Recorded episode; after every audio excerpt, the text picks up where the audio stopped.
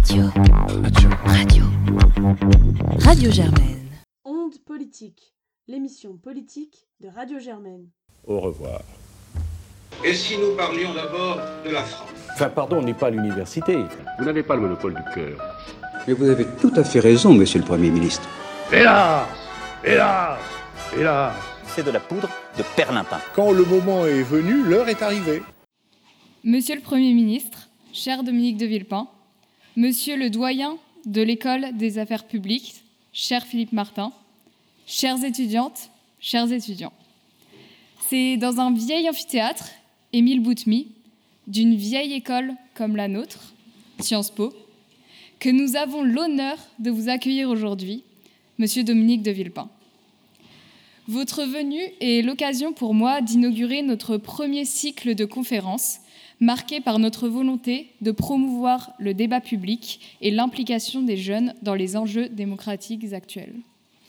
En premier lieu, M. Philippe Martin nous proposera un mot d'introduction. Par la suite, je laisserai Paul-Émile euh, dresser au mieux votre portrait avant les questions des membres du Parlement des étudiants. Ensuite, ce sera à vous, cher public, de prendre la parole pour poser toutes vos questions. Je ne serai pas plus longue. Je vous remercie une nouvelle fois d'être venu si nombreux ce soir et d'avoir accepté notre invitation, Monsieur De Villepin. Je termine ce mot en laissant place à la parole, à la parole des étudiants de Sciences Po, en laissant place à vos paroles, Monsieur le Premier ministre. Belle conférence à tous. Monsieur le Premier ministre, cher Dominique de Villepin, chers étudiantes, chers étudiants, je suis très heureux, évidemment, au nom de Sciences Po, de, vous accueillir pour cette rencontre et je vous remercie d'avoir accepté cette invitation du Parlement des étudiants.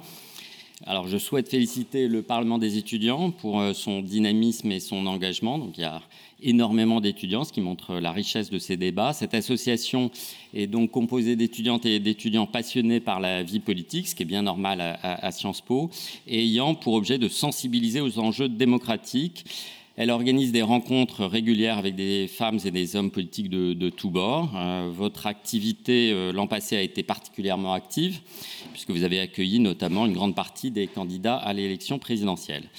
Tout au long de l'année, euh, le Parlement propose l'organisation de conférences, de débats, de simulations parlementaires, de visites d'institutions, aussi d'interventions dans les classes du primaire et du secondaire. Et cet activisme euh, démocratique, il est au cœur euh, du projet pédagogique de, de, de, notre institution, de Sciences Po. Et évidemment, on souhaite permettre aux étudiants de vivre des moments de rencontre et d'échange avec des décideurs politiques. Donc ça fait pleinement partie de notre projet euh, pédagogique. Hein, je vous rappelle, former des esprits libres à comprendre le monde pour pouvoir le transformer. Et donc, ça s'inscrit euh, pleinement dans la lignée du projet de l'École libre des sciences politiques de Boutmy euh, il y a euh, 150 ans. Alors, je ne vais pas revenir sur votre impressionnante carrière, Monsieur le Premier ministre, parce que je crois qu'un portrait va être esquissé dans quelques instants. Il me semble important de souligner, euh, chères étudiantes, chères étudiantes, que vous allez avoir évidemment la chance euh, d'échanger ce soir avec un, un, des tout meilleurs connaisseurs de notre République et évidemment aussi de sa politique étrangère. Je dirais juste que vous avez été diplômé en 1975 de la section service public, la prestigieuse ancêtre de la spécialité, administration publique de l'école d'affaires publiques dont je suis aujourd'hui le, doyen. Alors, chers étudiantes, chers étudiants, profitez de ce moment et interrogez évidemment avidement euh, votre invité sur son parcours, son expérience ses échecs s'il y en a, euh, ses, ses, succès et bien sûr son regard sur la situation politique internationale actuelle. Euh, près de 20 ans après son discours marquant euh, à l'ONU, à l'heure où une guerre en Ukraine dont on peine à envisager la fin, à l'heure où il semble bien difficile de parler euh, à nouveau de ce qu'on appelait l'ordre international, quelques jours après la démission de la première ministre britannique, l'arrivée au pouvoir en Italie euh, de la première ministre d'extrême droite et aussi euh, des vives tensions dans le couple franco-allemand lié à l'énergie. Je crois qu'il n'y a pas de meilleur moment pour interroger notre ancien Premier ministre. Je ne doute pas que ces sujets de débats, de questionnements vont être nombreux ce soir. Alors pour ma part, euh, je vous ai entendu récemment, pas sur France Inter, je crois que c'était sur une autre euh, radio, sur un sujet qui m'est cher en tant qu'économiste, et je vous prie de m'excuser d'avance si je ne vous cite pas exactement. Je crois que vous avez dit nous, sortions, nous sortons de l'ère économique et nous entrons euh, dans l'ère politique. donc vous nous direz peut-être si c'est un constat ou si c'est un souhait et si on peut, par exemple, dans la crise actuelle en particulier, euh, bien séparer les deux. Voilà, je ne serai pas plus long euh, et je laisse la place aux organisateurs du, débat. Monsieur le Premier ministre, permettez-moi à nouveau de vous remercier très chaleureusement pour votre venue à Sciences Po.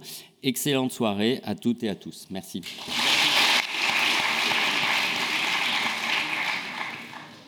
Merci Marie et merci euh, Monsieur Philippe Martin d'être avec nous ce soir. Dominique de Villepin, bonsoir. Lors de votre venue il y a quelques années euh, à Sciences Po, vous déclariez, je cite, C'est une école qui ouvre sur la vie et qui doit partir d'une méthode. Et cette méthode consiste à privilégier la question sur la réponse. C'est un questionnement permanent sur la vie. Eh bien, ce soir, je vais appliquer cette méthode et me questionner sur vous. Qui êtes-vous, monsieur de Villepin? Né le 14 novembre 1953 à Rabat, au Maroc, vous êtes issu de la haute bourgeoisie française, fils d'un sénateur des Français de l'étranger et d'une magistrate, vous grandissez à Caracas, au Venezuela. Après un bac décroché à 16 ans et demi, vous intégrez Sciences Po, puis l'ENA dans la célèbre promotion Voltaire. En 1980, vous, entamez un marathon qui durera près de 27 ans dans les plus hautes sphères de l'État. Car oui, vous êtes un coureur, et c'est aux sportifs que je souhaite m'adresser désormais. Vous débutez une carrière de diplomate auprès du ministère des Affaires étrangères. Madagascar, Corne de l'Afrique, Washington ou encore New Delhi vous enchaînez les postes et poursuivez votre tour du monde entamé étant enfant. En 1993, top départ, l'aventure politique commence. Vous êtes nommé directeur de cabinet d'un certain Alain Juppé et vous vous rapprochez de Jacques Chirac. Vous prenez de l'élan et sautez alors sur le tremplin. Pour votre caractère brillant et stratège, celui-ci vous nomme secrétaire général de la présidence de la République après son élection en 1995. Dès lors, gaulliste de tradition, vous lui jurez fidélité et ne le quittez plus jamais. En 2002, vous ne courez plus dans les bureaux de l'Élysée, mais prenez votre envol lorsque vous êtes nommé ministre des Affaires étrangères. Le monde découvre alors l'ardent défenseur de la paix que vous êtes. Votre discours à l'ONU en 2003, où vous vous opposez à la guerre en Irak, restera dans les mémoires. De retour en France, votre combat pour la paix rencontre un obstacle, un rival, Nicolas Sarkozy. Lorsque vous êtes nommé ministre de l'Intérieur, celui-ci dira Vous avez un grand ministre de l'Intérieur et pas simplement par la taille. Euh, vous, reconnaîtrez que cela est flatteur, surtout venant de Nicolas Sarkozy. Malgré ces, malgré ces éloges, en bon soldat, vous entamez une guerre des images. Car oui, vous défendez la paix, mais mènerez avec lui la plus féroce des guerres. Tel deux fauves dans l'arène, vous lui rappelez à la bol qui court le mieux. En 2005, vous êtes nommé Premier ministre. Vous n'avez alors jamais eu de, de mandat parlementaire et courez après votre légitimité devant l'Assemblée nationale.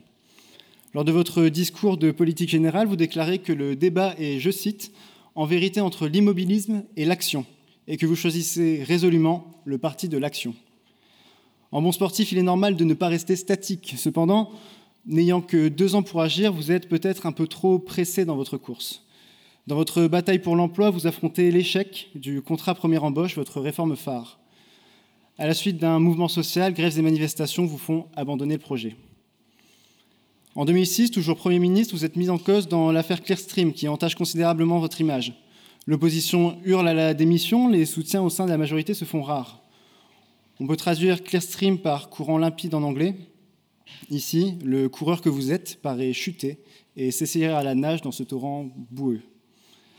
Vous quittez Matignon en 2007 et déclarez avec le sourire partir comme vous êtes venu, en pleine forme, prêt à préparer un prochain marathon. Cependant, Monsieur de Villepin, vous n'aviez pas précisé que celui-ci serait judiciaire.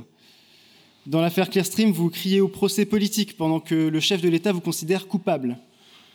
Refusant de rester pendu à un croc de boucher, comme vous l'aviez dit à l'époque, vous, vous vous relancez en politique en fondant le mouvement République solidaire en 2010, souhaitant une alternative à la politique du président. Vous courez alors vite, très vite, comme toujours, si bien que vous prenez tout le monde de court lorsque vous vous annoncez être candidat à la présidentielle de 2012 sur le JT de TF1 aux 20h. Vous dites le faire par devoir quand d'autres dénoncent une envie de revanche. Quoi qu'il en soit, vous vous retirez faute de soutien et de signature et continuez votre carrière d'avocat, poursuivant en parallèle votre idéal de paix. Aujourd'hui, le coureur que vous êtes prend une pause, le temps d'une conférence, pour se tenir devant nous dans cette vieille école. Monsieur de Villepin, encore une fois, merci pour votre présence. Je vous laisse maintenant la parole.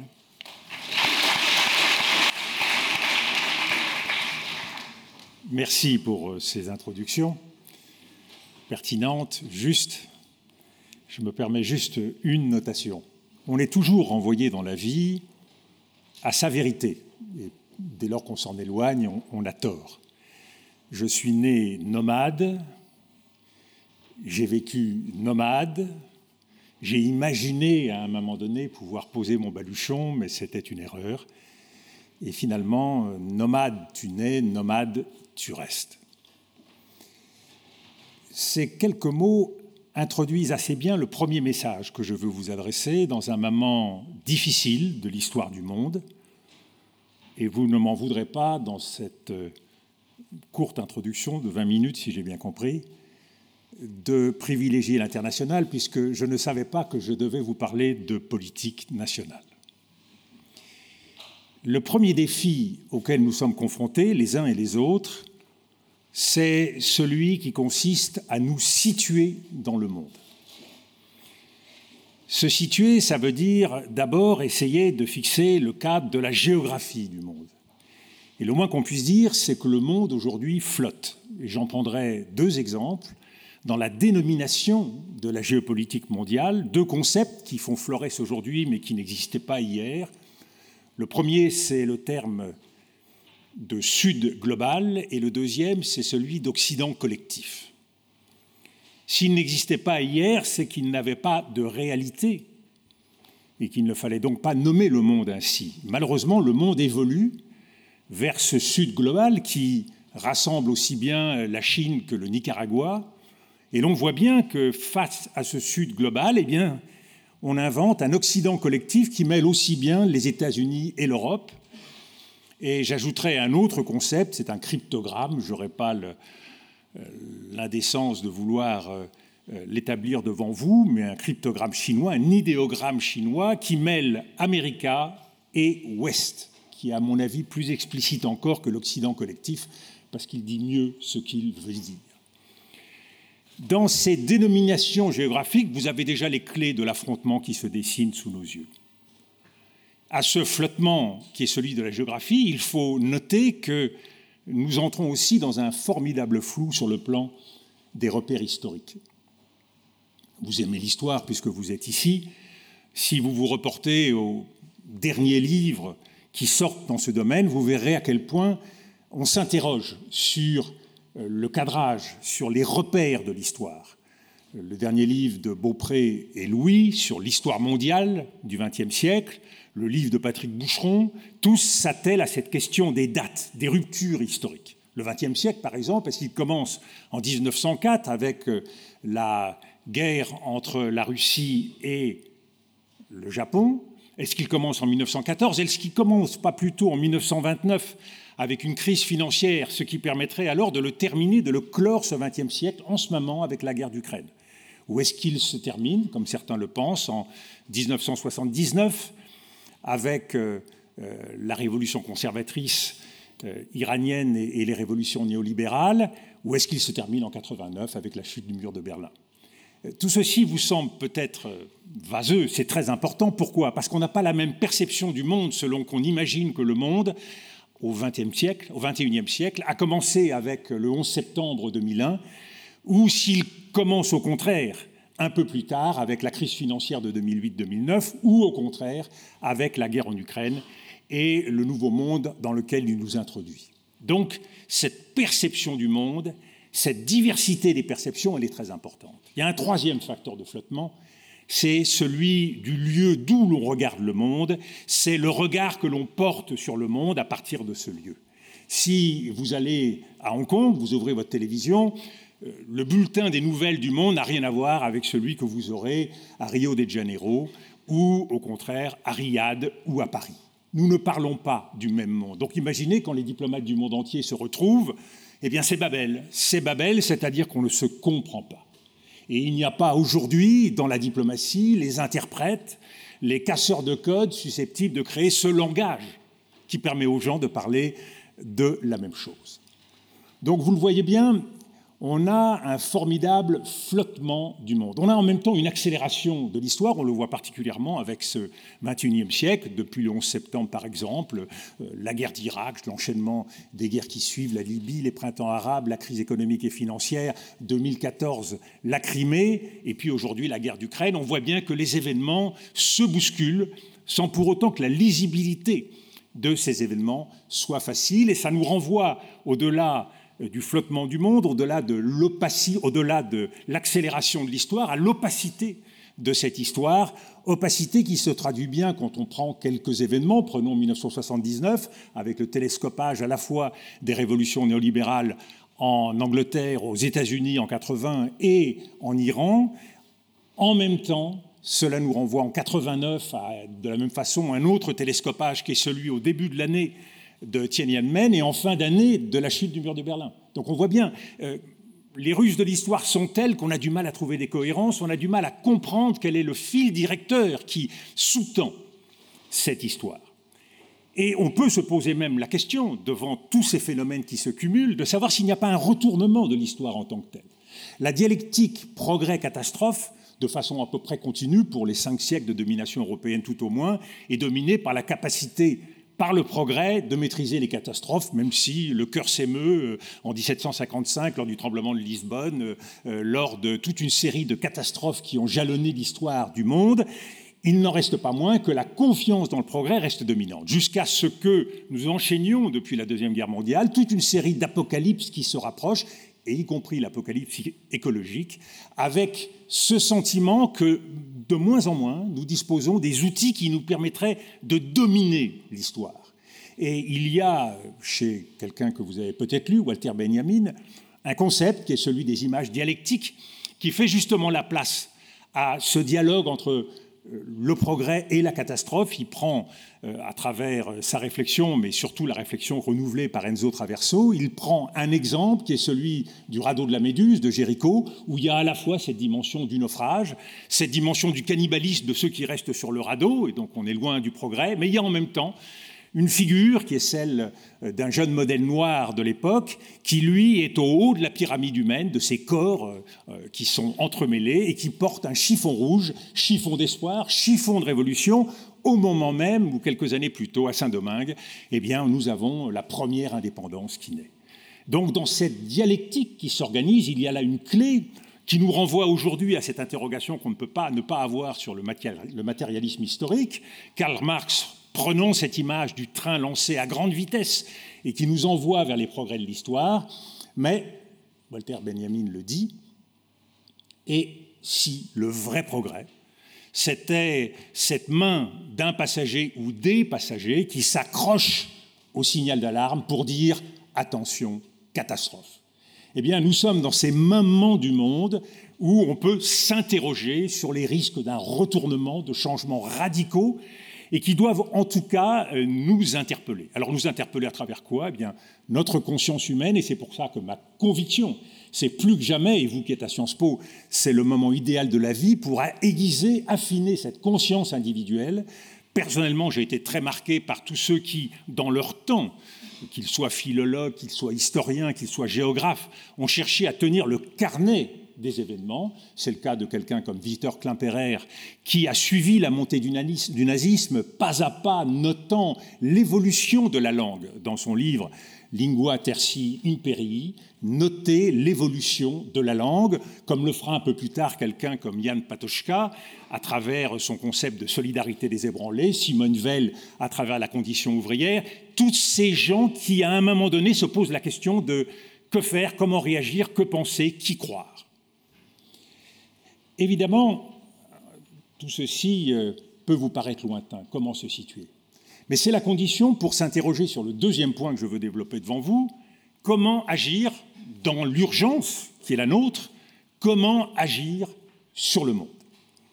Et nous sommes aujourd'hui confrontés à une situation qui est, à mon sens, sans précédent et qui est une accumulation de rivalités qui se télescopent sans qu'on sache laquelle va l'emporter sur l'autre. La première rivalité historique auquel nous sommes confrontés, c'est celle de la puissance, c'est celle des États, c'est celle des États-Unis et de la Chine pour la première puissance mondiale. Et à l'heure du 20e congrès chinois, on voit bien à quel point cet objectif de domination, d'affirmation d'une puissance est un enjeu essentiel. Mais il y a une deuxième rivalité qui me paraît importante et qui s'ajoute à la première, qui est la rivalité des systèmes politiques, des systèmes démocratiques, et ça, elle vous concerne directement. Est-ce que la démocratie est mieux faite pour nous permettre de faire face aux problèmes du monde, avec des sociétés qui se divisent? On voit la guerre civile culturelle qui euh, se développe aux États-Unis, où ils sont divisés à peu près sur tout, sauf sur la nécessité d'aider l'Ukraine à faire la guerre. Et en même temps, euh, l'autocratie qui, elle, fait valoir sa capacité à contrôler la société, par quels moyens, me direz-vous, et à quel prix, me direz-vous, mais qui euh, euh, ont cette capacité, à un moment donné, d'unité des forces pour faire face aux grands défis du monde. Et puis il y a une troisième rivalité qui est essentielle et qui est celle sur laquelle aujourd'hui on se penche et vis-à-vis -vis de laquelle on hésite, c'est cette rivalité entre les blocs deux blocs qui ont tendance à se former, même si chacun souligne qu'il y a d'un côté des alliances rigides, de l'autre côté des alliances fluides, du côté euh, de l'Orient, alliances rigides du côté de l'OTAN, de l'OCUS, du Quad, enfin toutes ces, toutes ces organisations qui marquent la volonté d'un Occident de se fédérer devant l'inquiétude, et au contraire des alliances plus souples, plus tactiques, mais qui ont comme point commun de s'organiser autour de l'Occident. Et donc, puissances conservatrices d'un côté qui sont euh, liées au maintien d'un ordre occidental, celui-là même qui s'est constitué après 1945 à travers des institutions multilatérales, les Nations Unies, mais aussi les institutions de Bretton Woods, le FMI et la Banque mondiale. Donc un ordre qui, évidemment, bénéficie bien davantage à une petite partie du monde, au mépris de l'immense majorité des États et des peuples. De l'autre côté, puissance révisionniste qui se fédère sur euh, le ressentiment, le sentiment qu'on, depuis plusieurs siècles et, encore de façon accélérée dans les dernières décennies, eh on leur vole un peu plus leur avenir. Et ça, c'est un ferment extrêmement profond de l'incompréhension du monde et qui explique ce qui est un mystère pour beaucoup d'observateurs. Comment se fait-il que, devant la guerre d'Ukraine, autant de pays, autant d'individus euh, affichent ainsi une sorte de neutralité? Euh, ne veulent pas choisir, renvoyant dos à dos dans une guerre de blancs, euh, renvoyant dos à dos, euh, bah, dans le fond, deux pays. Et je crois qu'il est essentiel de comprendre ce qu'il y a en termes culturels, ce qu'il y a en termes de civilisation derrière cette idée d'affrontement des blocs. À partir de ces rivalités, on voit bien qu'il y a un piège et que la guerre d'Ukraine fonctionne à la fois comme un accélérateur et en même temps comme un masque d'une réalité qui doit nous conduire à nous interroger, est-ce que cette guerre en Ukraine ne cache pas une autre guerre? Et est-ce qu'on peut gagner une guerre sur le terrain militaire et la perdre sur le plan politique, qui est une vieille querelle euh, d'historiens, nous l'avons nous-mêmes vécu, euh, et euh, on peut l'affirmer à partir de ce qui s'est passé en Algérie, de ce qui s'est passé dans d'autres régions du monde. Euh, on peut gagner une bataille, gagner une guerre sur le plan militaire et pour autant euh, euh, ne pas gagner cette bataille sur le plan politique. Alors, la guerre en Ukraine, elle a aujourd'hui trois composantes. Elle a une composante militaire, et on voit bien à quel point la, contre-offensive ukrainienne la met en situation aujourd'hui de marquer de nombreux points, et la met en situation donc d'avoir la possibilité de la gagner. Et on voit au même moment comment cette guerre s'élargit à travers une riposte du côté russe qui euh, escalade en englobant de plus en plus par la terreur euh, la société civile ukrainienne, euh, en multipliant les bombardements des villes, en utilisant toutes sortes d'armes. On voit bien également comment il y a élargissement de cette guerre à travers d'autres vecteurs. C'est le cas en particulier, même si la question n'est pas judiciairement tranchée, si je puis dire, du gazoduc euh, Nord Stream, et on voit bien comment d'autres perspectives sont ouvertes, qu'il s'agisse des câbles de données euh, qui peuvent relier d'autres pays de l'Occident, mais il y a donc cette capacité d'élargissement, d'aggravation du conflit lui-même. Puis il y a une deuxième bataille. Cette bataille, elle est économique. Et elle est économique et, la facture est payée en partie par euh, tous les peuples du monde, mais de façon inégale. Bien sûr, nous nous inquiétons pour notre énergie cet hiver, mais imaginez, j'étais à Washington au moment des réunions du FMI et de la Banque mondiale, imaginez que vous habitez la Guinée ou un petit État d'Amérique latine. Là, les conséquences de la hausse des prix de l'énergie et de la hausse du dollar sont absolument dramatiques. La vie est bouleversée par la guerre d'Ukraine. Donc euh, il y a là un élément tout à fait important et la vie est bouleversée aussi par les conséquences des sanctions qui sont des sanctions occidentales non ratifiées par la communauté internationale et qui donnent encore le sentiment d'un cavalier seul. Vous voyez bien, l'importance que j'attache à la perception des choses. Il y a la vérité, euh, telle qu'on peut, nous, euh, Européens, Français, avoir le sentiment de la détenir, et puis il y a la perception en d'autres points du monde qui modifie complètement l'histoire qui se raconte, modifie les rapports de force. Et donc cette bataille économique, eh bien, elle ne suscite pas l'adhésion de beaucoup de pays du monde. Et il y a une troisième bataille, qui est bien sûr la bataille politique et idéologique, auquel la Russie attache une grande importance, et elle l'amène évidemment euh, de façon parallèle avec des pays comme la Chine, comme la Turquie, et qui, elle, est une bataille essentielle parce qu'elle tourne justement autour de la question de cette primauté, de cette domination occidentale qu'il s'agit euh, euh, aujourd'hui de changer en renvoyant à un ordre plus juste et nous voyons bien combien nous, Français, eh bien, nous sommes un peu embarrassés dans cet échiquier, même si on voudrait euh, se placer en termes de médiateur, ne serait-ce que par notre positionnement au Sahel, puisque dans la cascade des interventions occidentales depuis euh, le Kosovo, donc depuis 1999, 2001, 2003, 2011, 2013, notre présence au Sahel aujourd'hui, militarisée, apparaît comme euh, une intrusion, une cristallisation qui conduit d'ailleurs beaucoup de peuples de ces régions à à marquer leur rejet vis-à-vis de l'action qui est la nôtre. Donc dans ce monde globalisé, dans cette guerre mondialisée, il y a deux batailles qui sont extrêmement difficiles pour nous. La bataille économique et la bataille qui se joue sur l'alimentation, sur l'énergie, sur tous les terrains économiques, sur le, dollar, sur les taux d'intérêt, et il y a la bataille politique, parce que c'est une bataille très largement idéologique, et que celle-là, il n'est pas du tout dit que nous puissions la gagner facilement.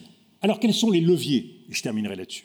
Quels sont les leviers que nous avons pour essayer de corriger cette histoire qui, vous le voyez, dont la pente est, dangereuse pour nous tous Dangereuse parce que nous nous retrouvons, j'allais dire malgré nous, en tout cas malgré moi, euh, placés dans ce camp occidental.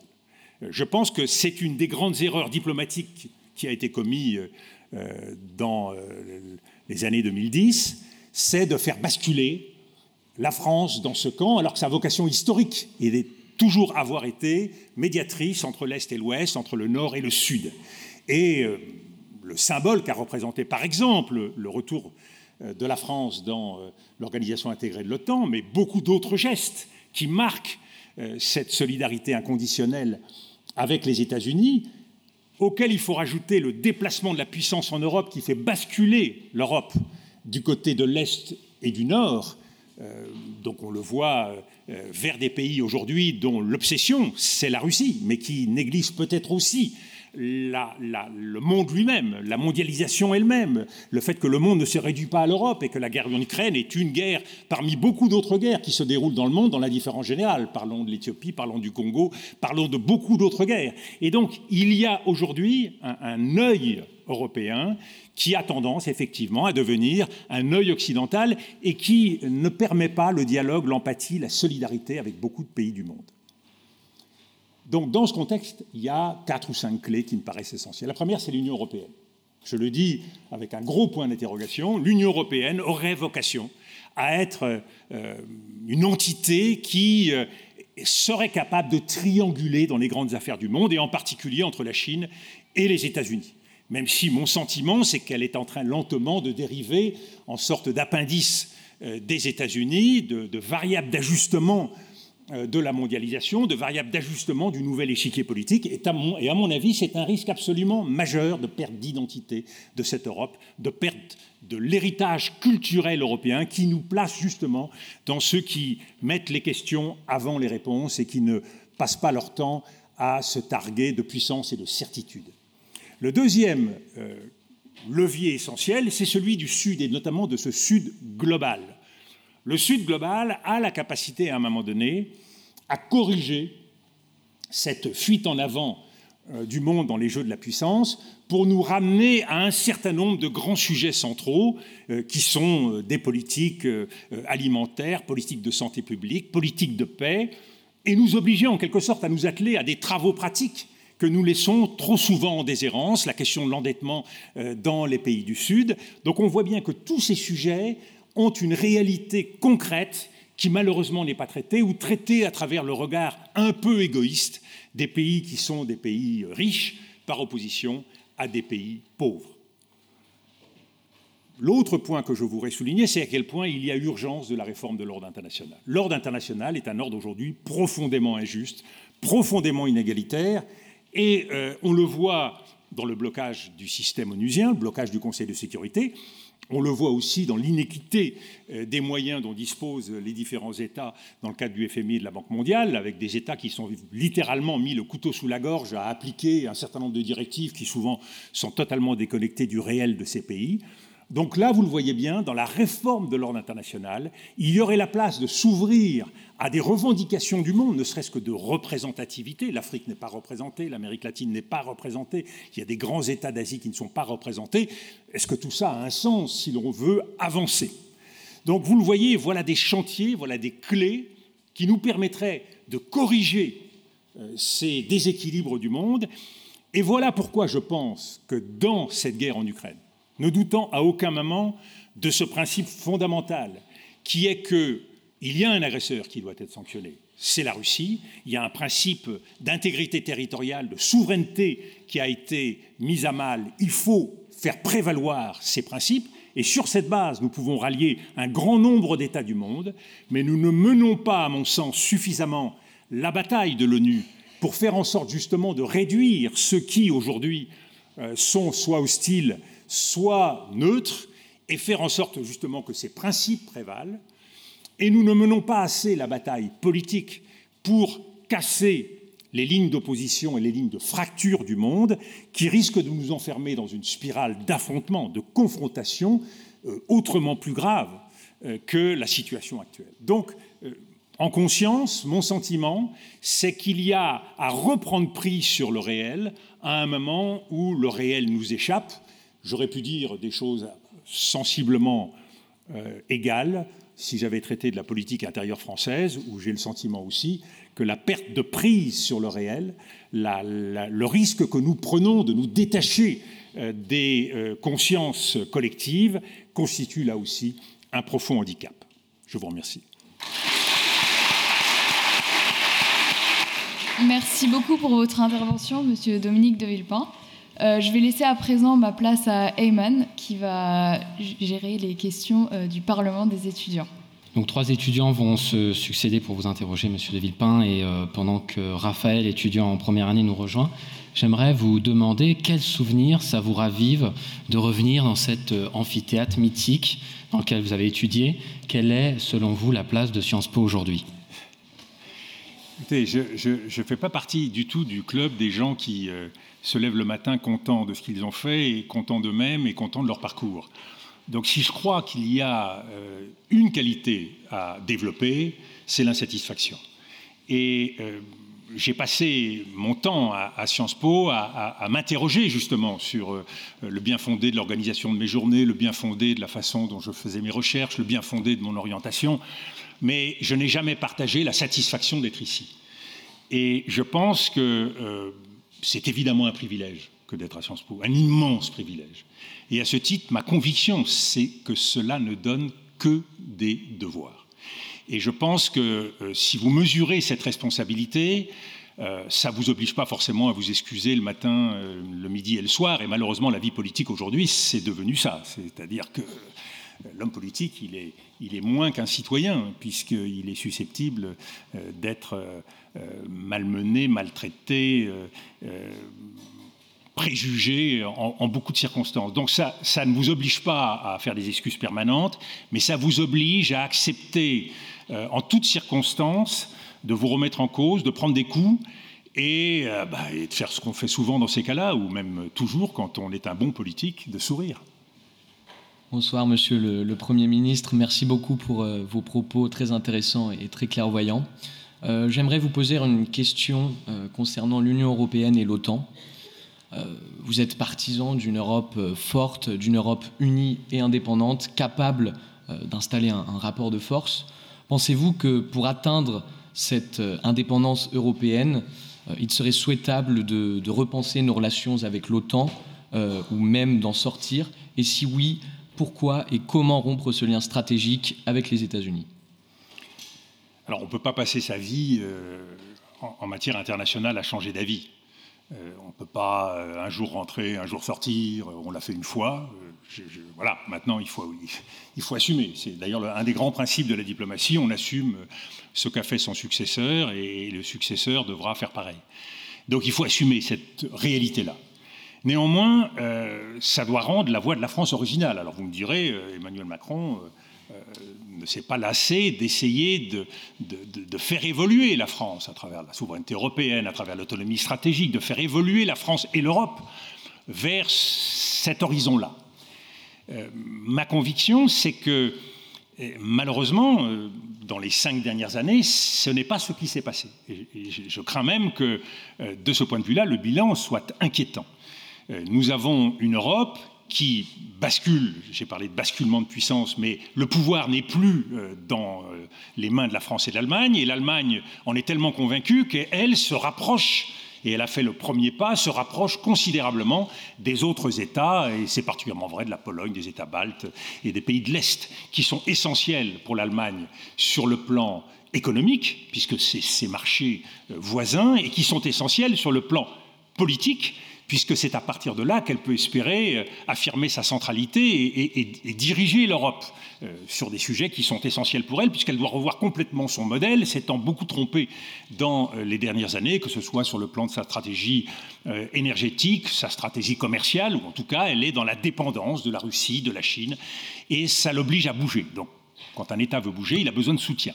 La France, par rapport à ça, eh bien, il faut qu'elle mette des bouchées doubles. Mais ça commence par une chose qu'on n'a jamais été capable de suffisamment faire. Quand vous voulez imprimer votre leadership, c'est vrai dans la vie étudiante, c'est vrai dans la vie internationale, il faut commencer par donner l'exemple. Et euh, on a toujours eu du mal. Et donc aujourd'hui, quand on vient euh, expliquer aux Allemands que c'est pas bien mettre 200 milliards pour soutenir euh, leurs besoins énergétiques, c'est quand même pas sympathique, ça déséquilibre l'Europe. Ben oui, mais si on était plus exemplaire sur le plan de nos finances publiques, on aurait plus de crédibilité en Europe. Donc il faut de la cohérence. Donc ma conviction, ce qui c'est vrai pour l'Europe, c'est vrai pour beaucoup d'autres sujets diplomatiques, c'est qu'aujourd'hui, il faut avaler la Valda. C'est douloureux, c'est pas agréable. Il faut accepter de, de, se faire donner la leçon par la première ministre lituanienne. Il faut accepter de se faire tenser par le premier ministre polonais. C'est pas agréable quand on est président français, mais il faut sourire. Et il faut sourire et, faire preuve d'habileté et de ruse, ce dont notre diplomatie manque parfois un peu.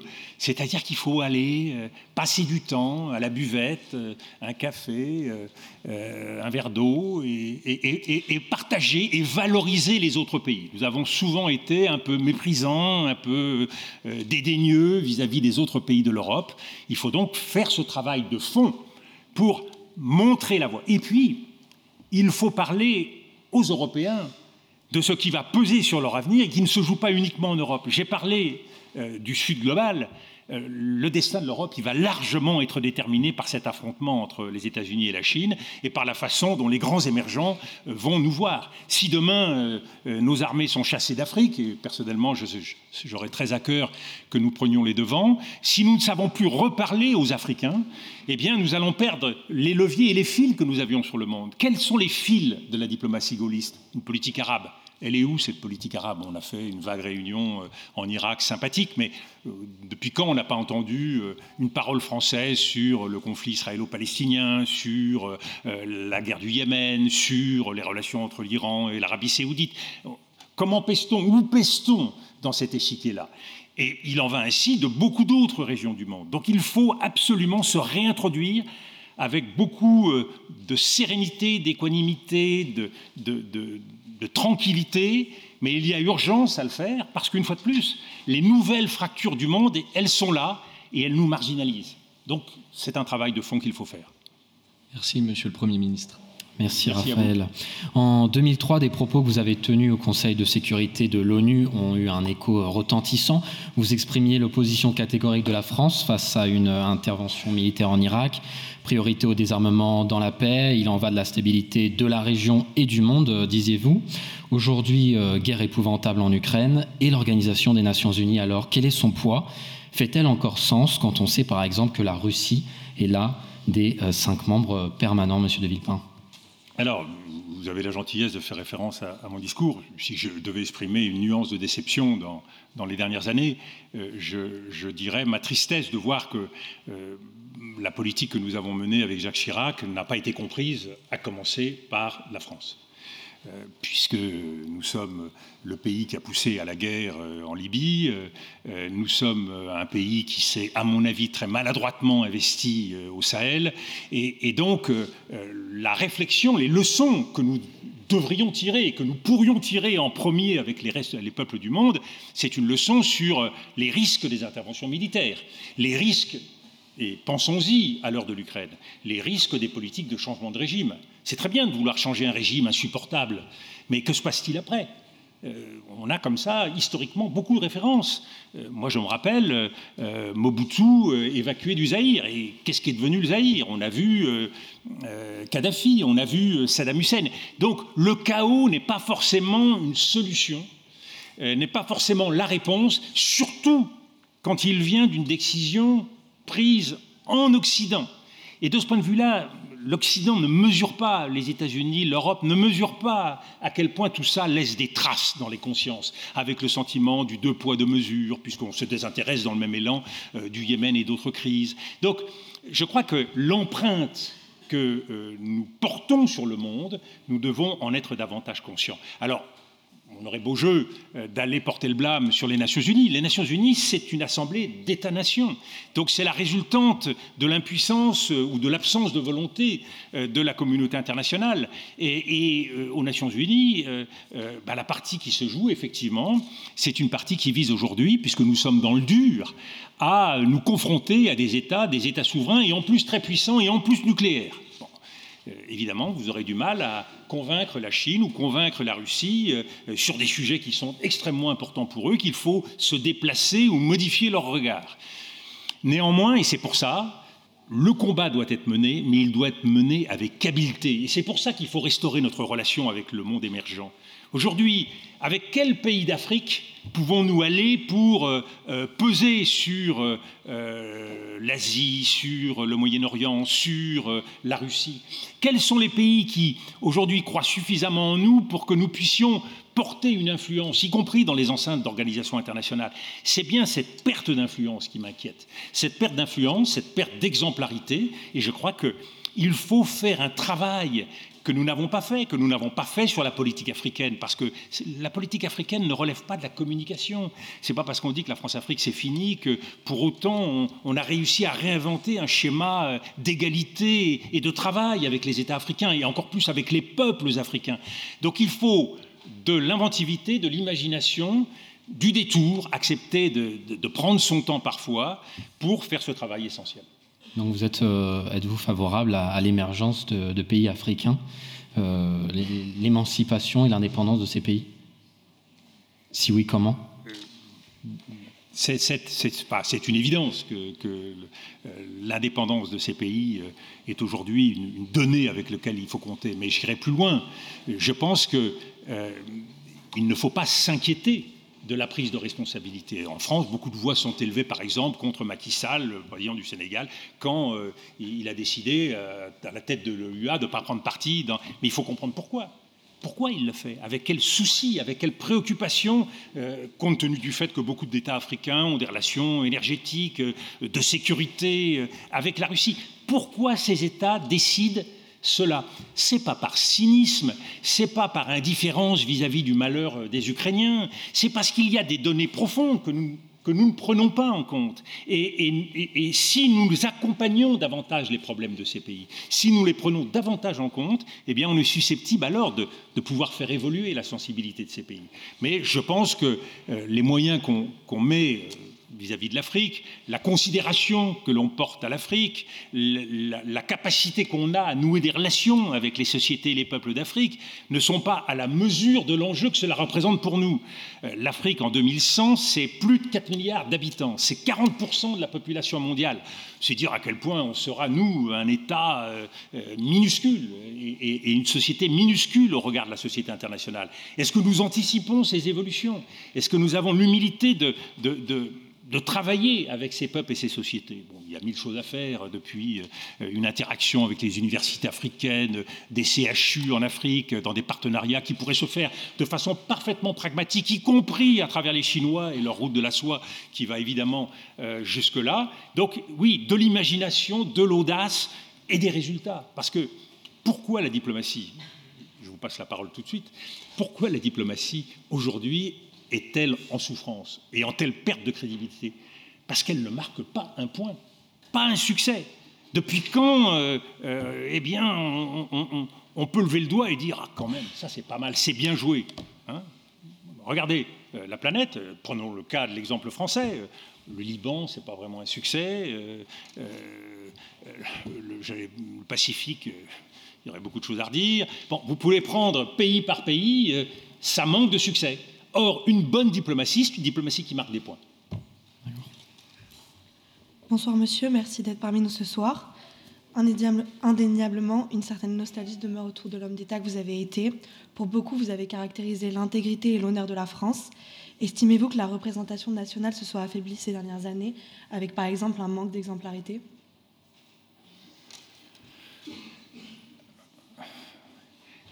Manque d'exemplarité, c'est ce serait un peu court et, sans doute un peu injuste. Je pense surtout manque d'ambition, manque d'audace et surtout méconnaissance du monde. Le monde euh, ne nous intéresse pas. Moi, c'est personnellement ce qui me fait une peine euh, profonde. Euh, le monde, ça se, se lit pas à travers les journaux et les informations télévisées le monde, c'est voilà, c'est un partage avec des, des, des, destins, des peuples, des, sociétés, des civilisations différentes. Le goût du monde, qui est quelque chose d'éminemment français. Moi, quand j'avais 16 ans et que je baroudais à travers la planète, on rencontrait des Français absolument partout, et, souvent d'abord des Français. Donc ce goût du monde, c'est une force. Et, ça a fait longtemps la force de la diplomatie française, une curiosité, une volonté d'aller au contact malheureusement, c'est quelque chose que nous avons tendance à étouffer sous le poids de deux choses. La communication, la diplomatie, c'est pas la communication. Euh, quand on parle de diplomatie, on ne doit pas chercher à marquer des points vis-à-vis euh, -vis, euh, de son opinion intérieure. Et la deuxième chose, c'est que la diplomatie, c'est pas de la politique intérieure. Et c'est en ça qu'elle doit permettre un examen de conscience permanent, c'est qu'il ne s'agit pas euh, euh, d'être compris euh, dans la banlieue parisienne quand on fait quelque chose en Ukraine ou ailleurs. Donc il faut assumer des décisions et pas uniquement à l'aune du prisme intérieur qui est trop souvent le baromètre des dirigeants. Pour essayer de faire bien comprendre ce que je pense, le comte de Saint-Simon, que vous avez tous lu dans le texte, disait de façon magistrale qu'on était passé du gouvernement des hommes à l'administration des choses, grâce à 1789. Tout à coup, on passe, les hommes étant libres et égaux, de façon reconnue, on passe à une autre réalité, c'est qu'il faut maintenant administrer. Et vous êtes tous à Sciences Po avec une vocation d'administrateur. Moi, ma conviction, c'est qu'on est en train de changer de monde depuis maintenant un certain temps, mais c'est qu'on passe de l'administration des choses à la circulation des signes. Qu'est-ce que ça veut dire? Il y a une dématérialisation de nos vies, de nos pensées, de nos rêves, à travers les signes, que ce soit l'Internet, que ce soit la financiarisation du monde. Mais donc, le monde est en train de perdre sa chair. Et tout l'intérêt de l'international et de la diplomatie, c'est que ça nous renvoie à la vie des autres, à la souffrance des autres, parce qu'il se trouve que les autres vivent beaucoup, beaucoup, beaucoup moins bien que nous. Et donc, cette capacité que nous avons à communiquer avec le monde, eh bien, ça nous rend plus humains. Ça nous renvoie à, des vérités d'humanité.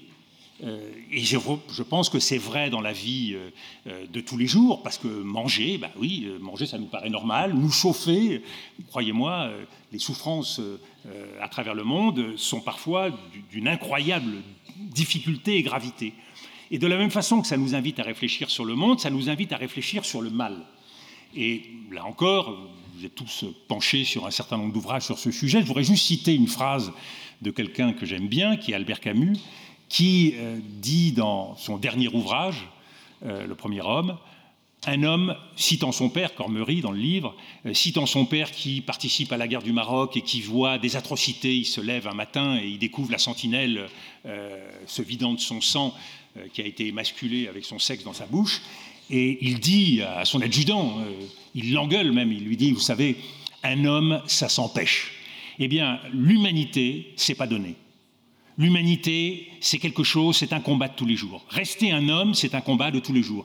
Et je le dis euh, en saluant l'admirable résistance des Ukrainiens, la souffrance des populations des Ukrainiens. C'est vrai que être un homme, c'est difficile quand on est soumis à de telles atrocités, et Dieu sait s'il faut continuer à réfléchir sur le XXe siècle, parce que entre euh, euh, la Shoah, l'Holocauste, euh, Hiroshima et des atrocités à travers le monde, en Union soviétique, en Chine, en Cambodge et ailleurs, au Laos, vous avez là de quoi réfléchir sur l'évolution du monde et comment faire en sorte, avec d'autres peuples du monde, d'avancer vers un monde meilleur. C'est euh, véritablement quelque chose de difficile. Donc exemplarité, oui, mais pas exemplarité qu'on porterait comme un trophée en disant on est mieux que les autres. C'est absurde. C'est exemplarité en mettant en avant le résultat des autres, le travail des autres, la dignité des autres. Et, c'est ça dont nous manquons d'exemples de réussite. Et quand on se balade en Afrique, on voit des, initiatives absolument formidables. Moi, je ne comprends pas pourquoi il n'y a pas, par exemple, dans une école comme Sciences Po, un site de bonnes pratiques. Recenser les bonnes pratiques euh, des peuples du monde en matière d'administration, mais on pourrait le faire en matière agricole, par exemple, en matière technologique, des bonnes pratiques à trois balles, avec un élastique. Regardez rouler les voitures en Afrique, regardez les rouler en Inde. Vous verrez qu'avec ingéniosité, bah, on n'a pas besoin d'aller au garage tous les jours. Cette ingéniosité-là, elle mériterait d'être recensée pour semer cette exemplarité, semer ce bon exemple, ces bonnes pratiques. Donc oui, ça vaut la peine de se, de se décarcasser et d'essayer de faire autrement. Merci beaucoup. Donc, euh, vous. dites euh, goût des autres, exemplarité, et vous dites aussi euh, l'exécutif manque de paroles longues. Que voulez-vous dire par là? Vous parlez d'une stratégie de, long terme à, élaborer. Je pense que quand on veut inviter les Français, mais c'est vrai dans tous les pays d'Europe aujourd'hui, et c'est vrai aux États-Unis, quand on veut inviter une collectivité, une communauté à faire euh, la transformation historique la plus formidable depuis euh, quoi, 5, 6 siècles, depuis la Renaissance, euh, bah, ça mérite un peu d'explication et de pédagogie. Ça ne doit, pas être fait sur un coin de table, c'est-à-dire c'est pas 20 minutes dans un 20 heures, et c'est pas non plus quelque chose qui doit être fait dans une perspective électoraliste pour s'encenser et dire qu'on a tout bien fait. Donc cette capacité de questionnement, de remise en cause, elle est pour moi essentielle. Et euh, ça implique effectivement de pouvoir trouver des repères, trouver des clés qui permettent de dire aux Français ou à d'autres nations, euh, voilà ce qu'on a à faire, le mur il fait X mètres de haut, il faut qu'on passe de l'autre côté, c'est extrêmement difficile, mais voilà les atouts et voilà pourquoi vous allez y arriver. Ça, pour moi, c'est le défi du gouvernement moderne, c'est le défi qu'il faut relever. Alors qu'on voit bien euh, la pratique politique, nos, amis britanniques nous donnent un exemple formidable depuis un certain nombre d'années, mais c'est plus la godille. Les démocraties godillent. On ne sait pas comment, euh, comment elles font, où elles vont, euh, et pour combien de temps elles le font, mais elles ne donnent pas le sentiment d'être capables de relever les défis. Et c'est, et c'est en ça qu'il y a sans doute historiquement, on se rendra compte, il y a eu une erreur et un malentendu formidable du côté de Vladimir Poutine. Vladimir Poutine, il a sans doute eu, au lendemain du Covid, deux ans et demi sans voir personne, enfermé chez lui, à, aller piquer euh, euh, quelques notes historiques aux archives sur euh, la grandeur de la Sainte-Russie, eh, eh bien, enfermés sur lui-même. Il, est arrivé à la conviction qu'il y a eu un destin manifeste de la Russie. un destin manifeste du monde russe qui passait par l'Ukraine et que, après tout, demander l'autorisation aux Ukrainiens, c'était sans doute inutile, parce que c'était une évidence. Donc ce travail-là, ce travail en, profondeur sur son identité et comment on aide une nation à relever un défi, il est extrêmement difficile. C'est très compliqué, donc il ne s'agit pas de donner des leçons, mais c'est une tâche euh, auquel nous devrions nous employer. Et, à mon avis, ça, enfin, ça ne nous renvoie ça ne nous renvoie pas même à l'addition de quelques réformes importantes, et je pense en particulier à la réforme des retraites. Le travail qu'il faut faire sur nous-mêmes, il est infiniment plus important. Prenons euh, un exemple qui me paraît suffisamment euh, ambitieux pour, pour, pour pouvoir illustrer ce que je veux dire. Quelle société on veut fabriquer? Quel modèle de société on veut fabriquer? Christophe Guéluy, je pense, à juste titre, insiste sur le caractère de dépossession qui existe aujourd'hui chez beaucoup de Français. C'est, à mon avis, une évidence. Comment on fait pour que les Français puissent se réapproprier leur vie, se réapproprier leur destin et avoir envie de vivre ensemble? Donc, quel modèle de société? Mais de la même façon, quel modèle d'économie? On, veut réindustrialiser la France, très bien, on va foutre des éoliennes partout, formidable. Euh, D'abord, il faudrait que ça marche. Pour le moment, ça ne marche pas. Donc, première question, est-ce que c'est vraiment ça qu'on peut faire? Deuxièmement, est-ce que c'est ça que les Français veulent faire? Et, et, dans le cadre de l'Europe, est-ce que c'est ça qui va nous donner le positionnement qui va nous maintenir comme puissance? Donc on voit bien, ce sont des enjeux immenses, mais il va falloir commencer à s'y atteler. Euh, avant de passer aux questions du public, la question des, des perceptions dont euh, vous parliez en, en, propos introductif avec Elliot. Bonjour Monsieur le Premier ministre, Bonjour. merci d'être avec nous. On l'a bien compris, la guerre doit s'arrêter au profit du dialogue. Et pensez-vous qu'il y a des standards de la diplomatie? Comment le camp occidental peut-il appréhender un pays comme la Russie ou la Chine, dont le schéma de pensée est quelque peu différent Dans la continuité, diriez-vous que l'extinction du corps diplomatique va nuire aux bonnes relations de la France? Diable. Euh... D'abord, la différence que représente la Russie ou la différence que représente la Chine, c'est toute l'histoire euh, euh, du monde et des relations internationales, avec, avec un bémol en ce qui concerne la Chine, c'est que la Chine est, au seuil de devenir euh, la première puissance du monde. D'ici 10-20 ans, avec un élément dont je n'ai pas parlé, mais qui est à mon sens un élément qu'il faut intégrer, qui est que dans cette division du monde, qui pourrait ressembler à n'importe quelle division du monde ou fracture du monde que nous avons connue euh, à travers l'histoire, là il y a quelque chose d'un peu particulier, c'est que nous allons avoir non seulement un basculement de la puissance, mais nous allons avoir un basculement euh, de la couleur de la peau, un basculement racial. Et il faut remonter à l'Antiquité pour euh, avoir euh, un peuple non blanc qui sera susceptible de conduire les affaires du monde. Et vous le voyez bien, je le, je le, dis comme ça, même si ça me gêne, mais vous voyez bien que ce sont des termes non caucasiens, par exemple, qui sont dans les notes du département d'État, qui sont dans les revues stratégiques Et au moment où ce basculement essentiel, donc une majorité euh, sera, la majorité de la puissance sera dans les mains euh, de populations non blanches, euh, cela s'ajoute au fait qu'aux États-Unis, ce basculement va se produire à la même date, de la même façon, et que ce sera une majorité non blanche qui dirigera les États-Unis. Et c'est là où personnellement j'ai un regret formidable quand je vois l'histoire récente et l'histoire de Barack Obama, qui n'a pas pris la mesure de ce qu'il pouvait faire, c'est-à-dire anticiper ce basculement historique pour non seulement apaiser la société américaine, mais apaiser la relation entre les États-Unis et le reste du monde, et notamment le monde émergent, pour placer les États-Unis en situation de véritablement s'atteler au règlement des affaires du monde. Donc, supprimer le gore diplomatique dans ce contexte. Personnellement, je pense que c'est un profond contre-signal. D'abord, d'un strict point de vue marketing, c'est vraiment pas mon souci, mais parlons-en. Euh, Est-ce que supprimer une marque qui marche, c'est une bonne chose? Supprimer l'ENA, c'est une bonne chose, pour le remplacer par un institut dont personne n'arrive à se souvenir du nom. À quoi ça sert? Bon.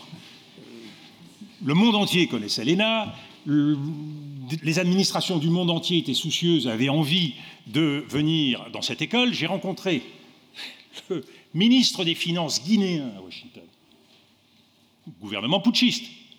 Il sort de l'ENA. Euh, oui, quand même de, bons éléments dans cette école. Vous avez de l'avenir. Donc, dans ce contexte-là, un, pourquoi supprimer une marque qui marche et qui est connue? Il va falloir des années et des années pour qu'on revienne à ça. Deuxièmement, je trouve que ça porte atteinte à, une des grandes clés de la diplomatie. C'est que la diplomatie n'a certainement pas vocation à devenir consanguine, mais elle l'était pas du tout, puisque dans le système diplomatique tel qu'il existait, avec euh, les énarques, conseillers affaires étrangères, ministres plénipotentiaires, et les autres voies d'accès à l'ENA, il y avait la possibilité de s'ouvrir à beaucoup de ceux qui étaient intéressés, soit à partir de l'université, soit euh, à partir d'autres corps de l'État. Mais l'ENA restait une vocation, c'est-à-dire que euh, moi, j'aurais sans doute pas fait l'ENA s'il n'y avait pas la possibilité à la fin de l'ENA de sortir au Quai d'Orsay. Je me serais dit, ben, moi, j'ai pas envie d'être administrateur euh, au ministère de l'Agriculture, j'ai pas envie d'être inspecteur des finances, j'ai pas envie d'être conseiller d'État, ça m'intéresse pas.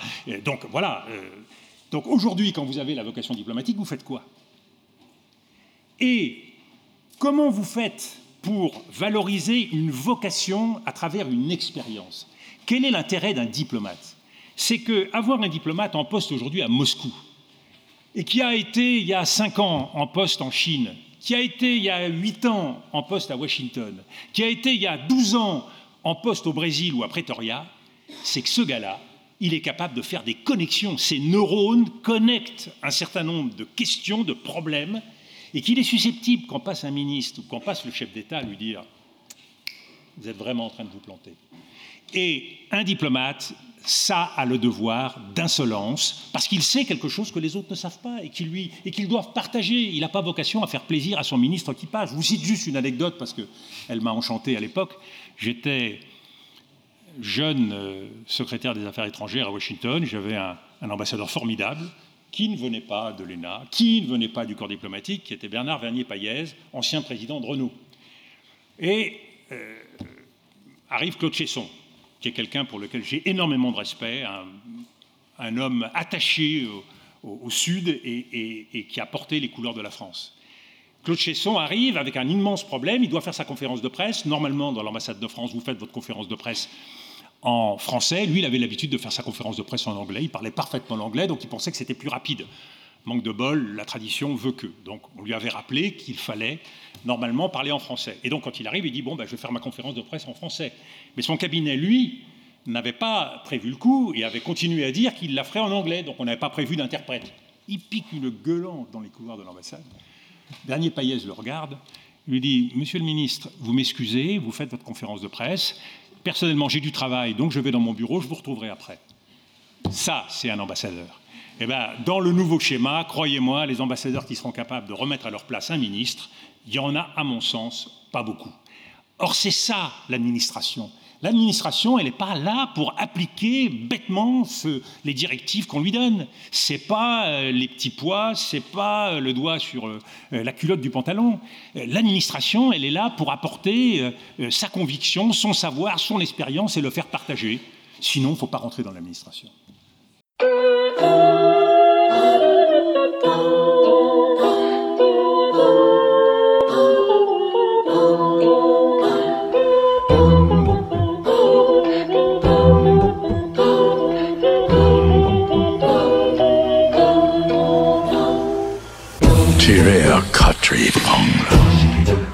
Habillé pour le genre, chemise blanche, faucon, gardien de protocole, exécuteur en cravate, profession, diplomate.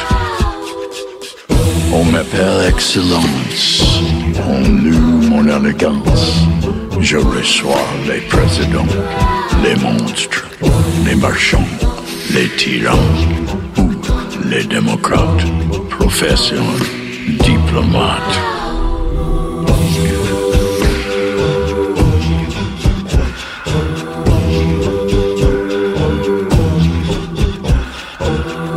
Les tyrans ou les démocrates, profession diplomate.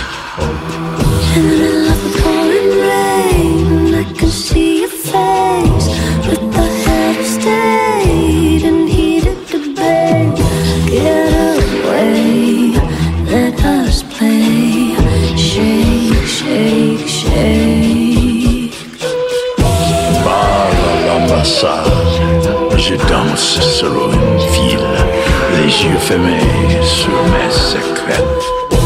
Je suis un peu artiste et un peu acrobate, profession diplomate.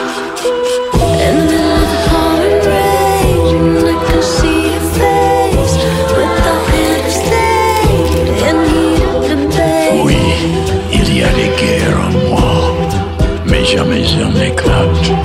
Profession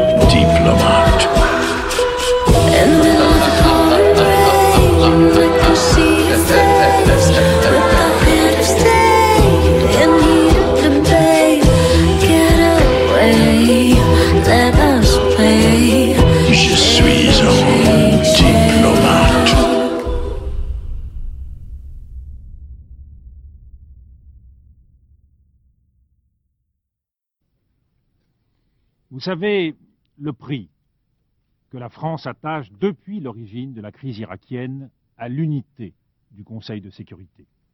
Cette unité repose aujourd'hui sur deux éléments essentiels.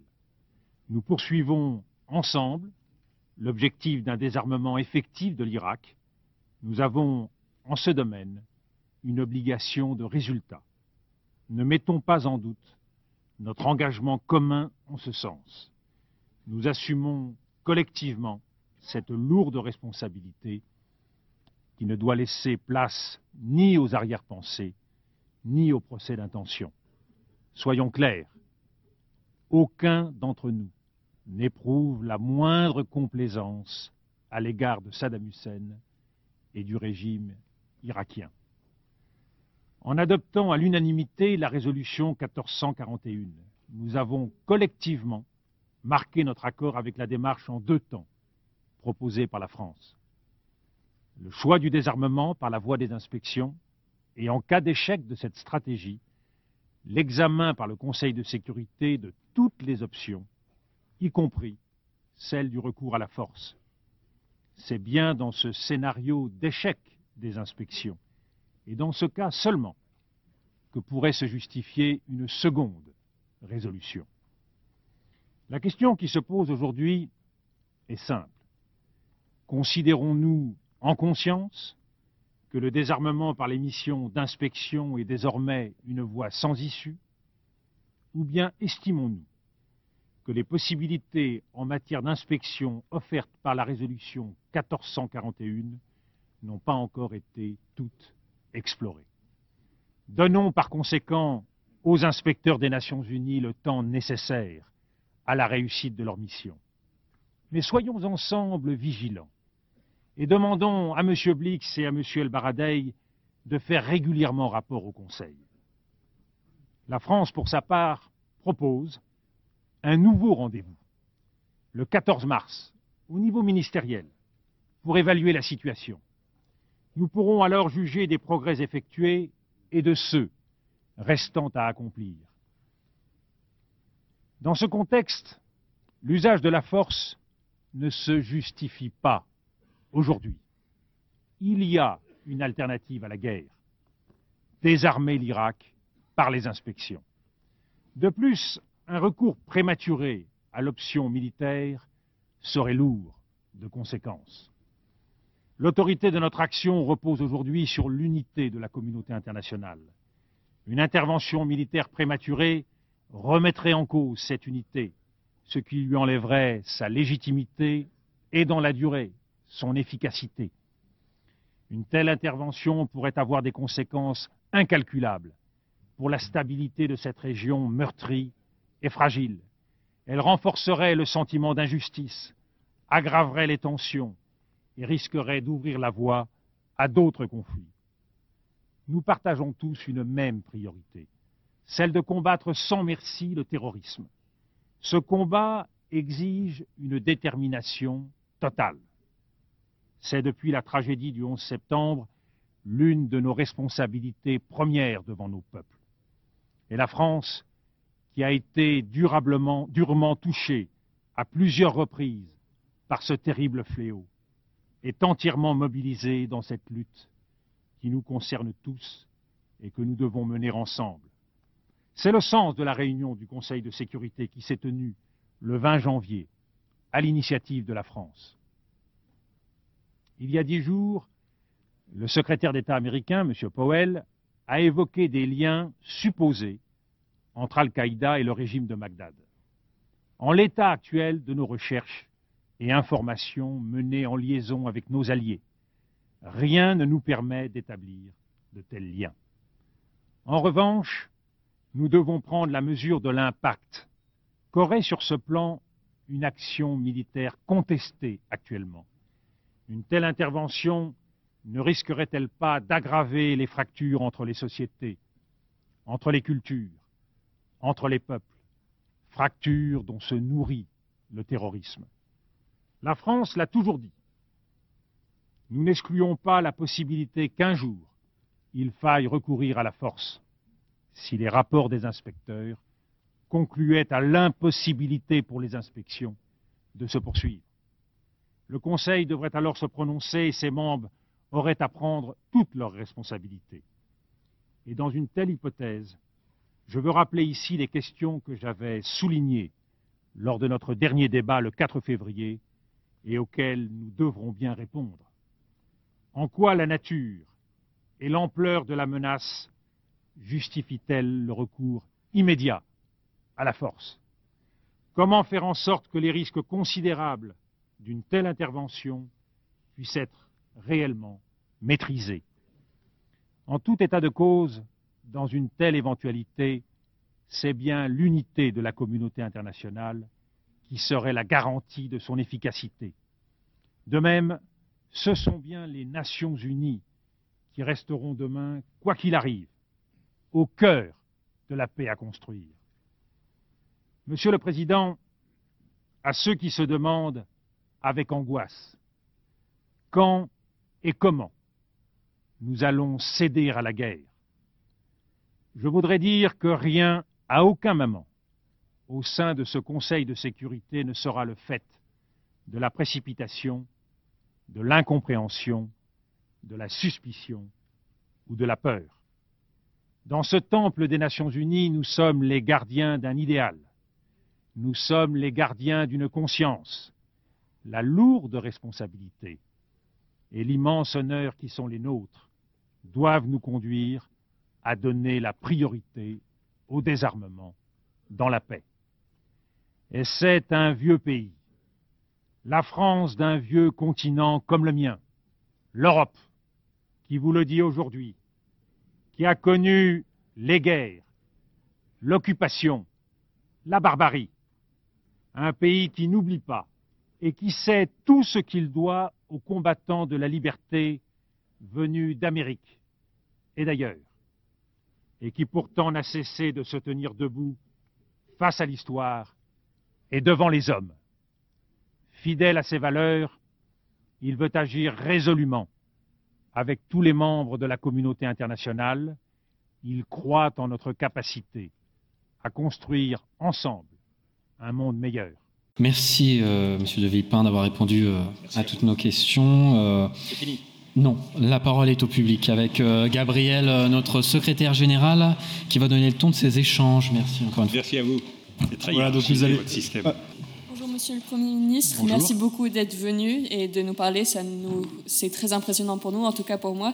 Et je voulais juste vous poser une question. Quand vous faites votre discours si marquant à l'ONU il y a 20 ans, aviez-vous, conscience que ce discours resterait gravé dans les mémoires? Et si vous aviez à refaire un discours aujourd'hui dans le contexte des conflits tels que la guerre en Ukraine et la situation en Iran, l'apprendriez-vous de la même manière? Alors c'est une vraie question et, et- et la, question de la résonance d'un discours, elle est toujours très difficile à anticiper. Mais ce qui est vrai, et, ça je, m'en souviens comme, si c'était hier, euh, la conscience de la gravité du moment. D'ailleurs, il aurait fallu être complètement idiot pour ne pas s'en rendre compte compte tenu de l'affolement médiatique qui a existé au moment où nous sommes rentrés dans cette salle. Ça a crépité pendant 20 minutes avant qu'on puisse commencer. Il y avait une intensité et une agressivité. Ça, on ne s'en rend pas compte sur les images. Une presse américaine qui avait pris fait et cause pour la future intervention américaine et pour qui nous représentons le diable. Euh, Donc il n'y avait pas de bouteille de vin ce jour-là à mettre dans le caniveau, euh, ni de drapeau français à brûler, mais il y avait une hostilité incroyablement forte.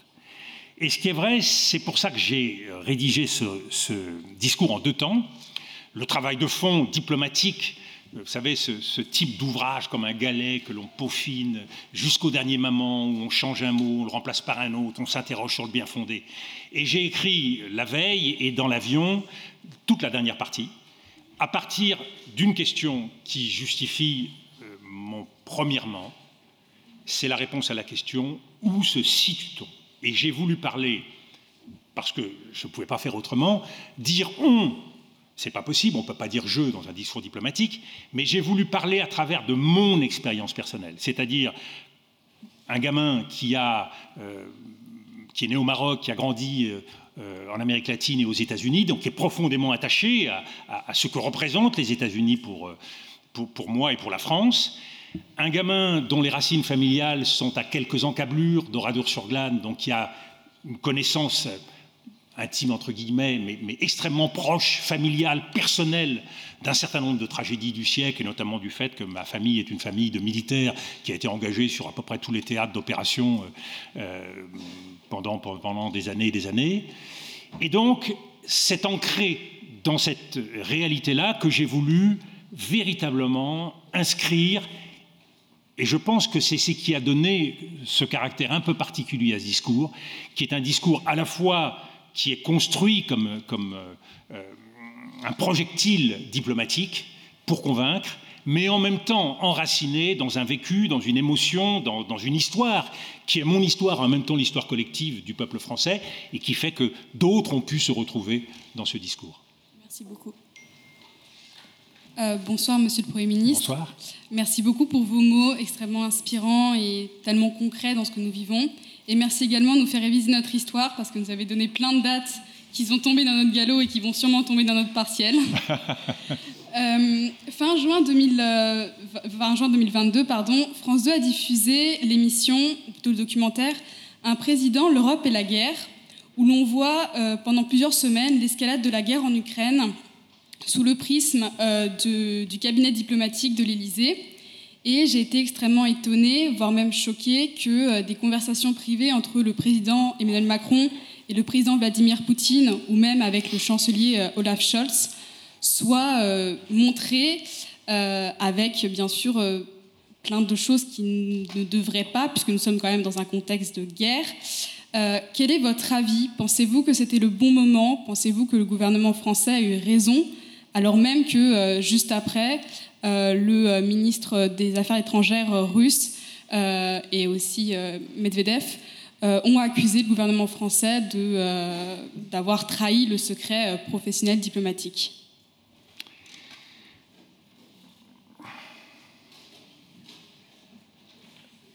Pas facile de répondre à votre question parce que je partage le mot que vous avez employé, choqué. Moi, j'ai été choqué aussi. Au cœur de l'engagement diplomatique et politique, il y a pour moi une exigence d'humilité, de, sobriété et de gravité. Donc, tout n'est pas bon à dire, et donc j'en conclus qu'un président ne devrait pas dire ça.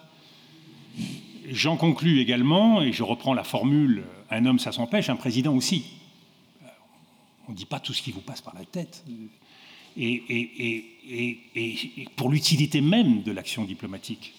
Si vous diffusez une conversation avec un chef d'État, même si c'est un chef d'État que vous n'aimez pas beaucoup, euh, ou en tout cas que, beaucoup en Europe n'aiment pas beaucoup. Vous courez le risque que d'autres chefs d'État se disent, bon, s'il le fait avec Poutine, pourquoi s'il ne le fait pas avec moi? Ça veut dire que je suis peut-être enregistré. Donc vous imaginez la langue de bois que depuis doivent constituer les conversations diplomatiques du président euh, euh, avec beaucoup de partenaires. Donc je pense que ça, n'aurait pas dû avoir lieu.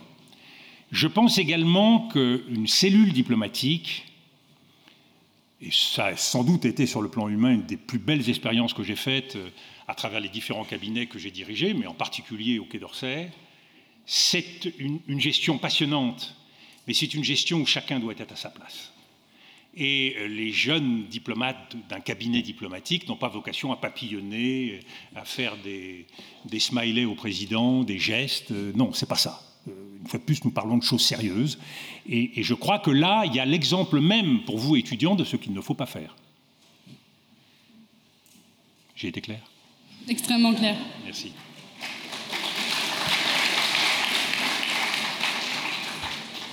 Bonsoir Monsieur le Premier ministre. Euh, tout d'abord, merci beaucoup d'être avec euh, nous ce soir. Euh, je voulais vous demander si vous aviez lu et regardé la bande dessinée et l'adaptation au cinéma de Quai d'Orsay, et si oui, qu'est-ce que vous en avez pensé?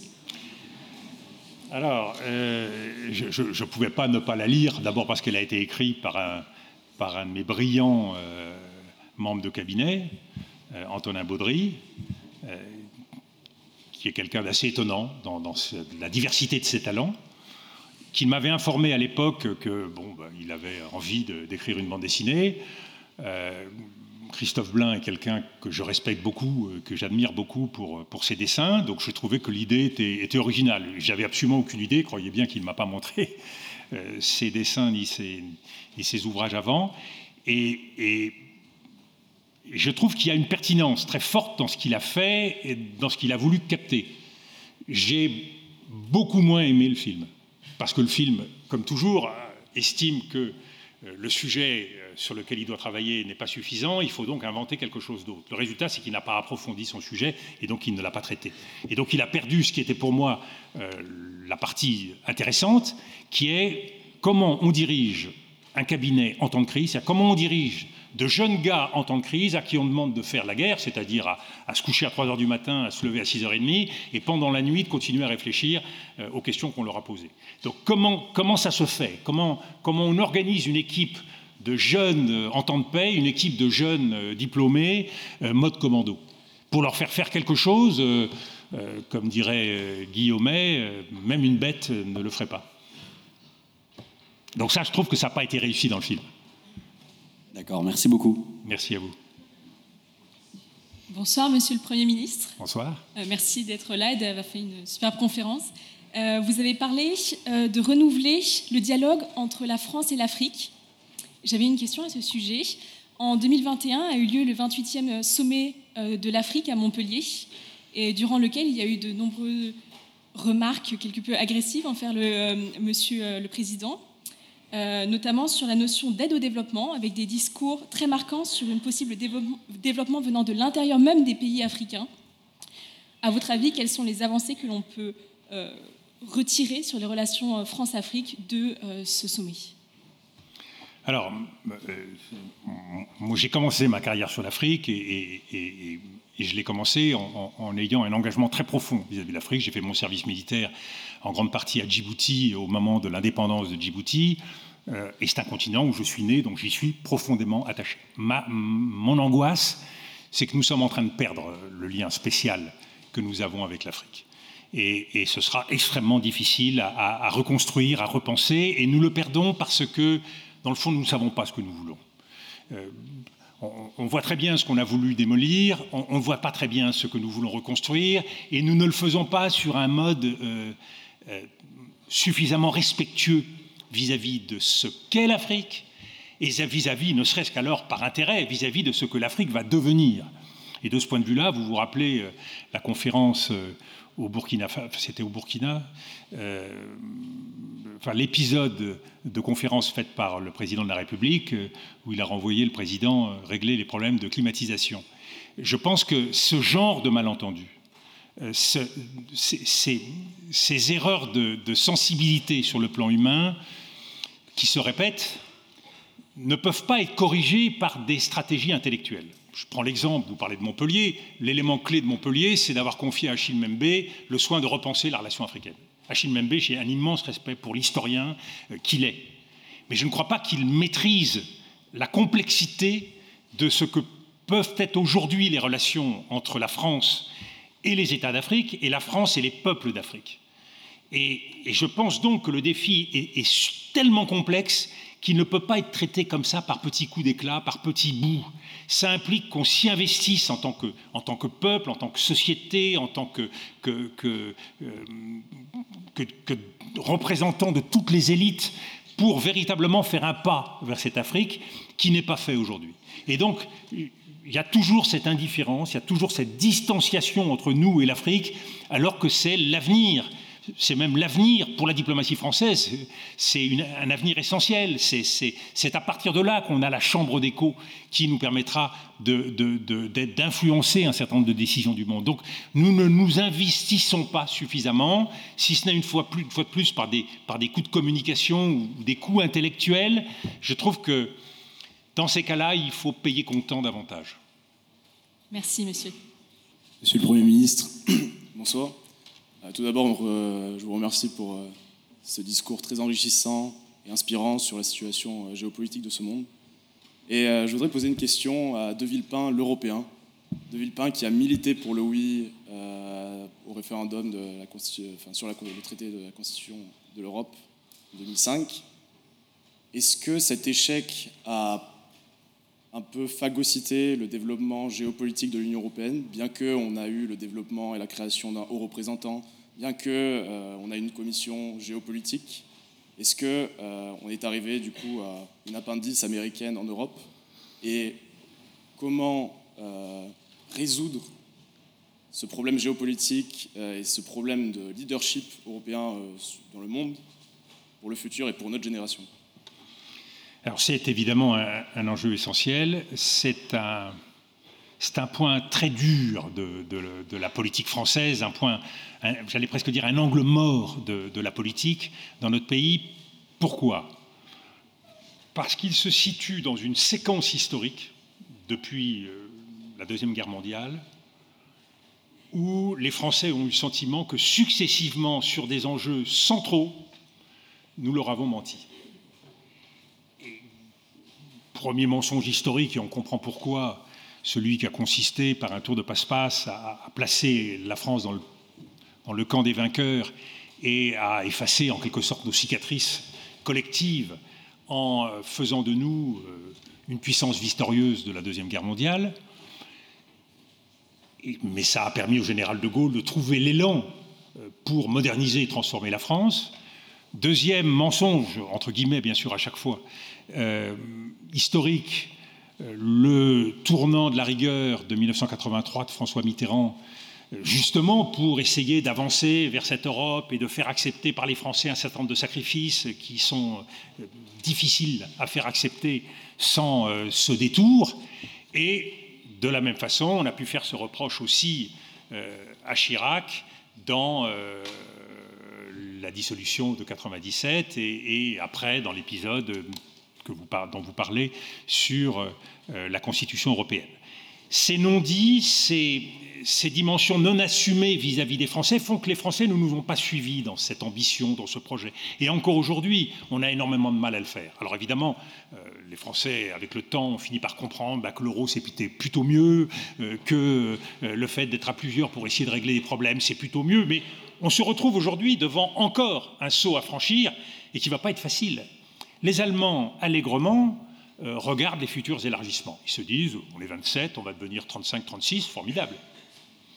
Autant de pays euh, qui vont nous aider à avancer euh, dans une grande Europe qui va être unie. Puis nous, Français, on se dit, mais on a beaucoup de mal à faire avancer une Europe à 27. Déjà, le pouvoir s'est déplacé vers l'Est. Alors imaginons qu'on fasse rentrer les pays des Balkans, l'Ukraine, etc. Mais on sera où, nous, sur la carte? De quel poids on pesera sur cette Europe Et puis, comment est-ce qu'on pourra dégager une décision? Avec quel système institutionnel? Donc, vous voyez bien, on est devant des problèmes vertigineux. La question européenne, elle reste ouverte. Et c'est un immense point d'interrogation. Et elle sera susceptible, là aussi, sur le plan de la démocratie, parce que n'oublions pas que toutes les impasses que fait le politique à un moment donné, c'est comme euh, dans un couple, quand on ne se dit pas toute la vérité, bah, dix ans plus tard, euh, ah, tu m'as caché ça et ça a grandi, les, failles se sont ouvertes, chacun est parti de son côté. C'est pareil au niveau des peuples. C'est la démocratie qui souffre. Donc aujourd'hui, c'est pour ça que je trouve que le président Macron a une chance historique que de remettre à plat tout ça. Et là, les intuitions qu'il a, n'ont pas été de pair avec ce travail de fond qui, à un moment donné, permettrait de placer les Français devant leurs responsabilités. Bon, maintenant, on fait quoi? C'est quoi le chemin sur l'Europe, sachant qu'il n'y a pas beaucoup de bonnes nouvelles, c'est vrai, du côté des élargissements, ou en tout cas pas que des bonnes nouvelles, mais en même temps, euh, est-ce qu'on peut fermer la porte à des pays qui sont aujourd'hui menacés euh, de l'autre côté? Euh, et poser ainsi ces questions à travers un processus de décision démocratique qui nous rendra plus forts Aujourd'hui, le pari de la Russie et de la Chine, c'est que nous, démocratie, nous n'allons pas cesser de nous diviser. Et c'est ça la conviction de la Russie, c'est ça la conviction de la Chine, que nous ne serons pas capables de franchir le cap des prochaines années et que le contrôle de la société auquel ils sont, eux, parvenus, leur permettra de passer de l'autre côté en tirant avantage de nos faiblesses. Merci beaucoup. Monsieur, vous parlez, euh, tout à l'heure, vous mentionniez la, la perte euh, d'identité de l'Union européenne, et vous avez quand même des mots assez durs pour décrire cette union. Mais est-ce que vous n'avez pas l'impression que l'Union est quand même plus unie que jamais? Et on dit souvent que l'Union européenne avance dans les périodes de crise, et grâce aux périodes de crise, euh, est-ce qu'on n'est pas dans une période européenne avec la guerre en Ukraine? Alors vous avez raison. Euh, vous avez raison quand on regarde euh, de façon réduite le champ euh, à travers, par exemple, la politique menée à travers l'unité sur les vaccins, la politique menée en matière financière, le plan de relance à 750 milliards, euh, le, plan vert. Euh, quand on regarde euh, aujourd'hui l'unité qui s'est faite pour apporter euh, un soutien à l'Ukraine, c'est vrai que, vous avez raison, dans la crise, nous montrons et affichons une unité. Est-ce que l'Europe, au-delà de son champ géographique, pèse sur les affaires du monde, et notamment dans ce grand basculement entre euh, la Russie et la Chine, entre la, Chine et l'Europe, euh, la Chine et les États-Unis, pardon. Est-ce que nous allons réussir à trianguler pour euh, peser sur l'avenir et pas plutôt évoluer, comme le souhaitent un certain nombre de pays de l'Est et une partie des Allemands, vers l'ombrelle américaine et le parapluie américain, donc nous réduisant? Donc est-ce que l'Europe va compter davantage dans le monde? L'unité, ça ne fait pas la puissance. Et ça implique une ambition. Ça implique une autre façon de parler au monde et de dire le monde. La voix de l'Europe, elle n'est pas singulière, elle n'est pas audacieuse, elle ne construit pas un chemin. Aujourd'hui, on a bien compris qu'on n'était pas à l'heure de la diplomatie pour, euh, ou de négociation pour avancer sur le dossier ukrainien. OK. Est-ce que ça veut dire néanmoins qu'il n'y a pas un formidable travail à faire, ne serait-ce qu'entre Européens, avec les États-Unis, avec l'Ukraine, pour essayer de formaliser des objectifs de négociation? Est-ce qu'il n'y a pas un formidable travail à faire pour éviter que la dérive d'un grand nombre de pays émergents de la communauté internationale se fasse soit encore plus vers la neutralité, soit un jour vers la Russie par anti-occidentalisme? Donc il y a des batailles à livrer. Dans ces batailles, nous ne répondons pas présents. Donc vous voyez, euh, il ne faut, pas regarder ça comme des dossiers euh, dont on se dirait, tiens, mais c'est formidable, nous avons marqué un point, nous avons bien agi. Oui, d'un point de vue administratif, nous avons fait tout ce que nous devions.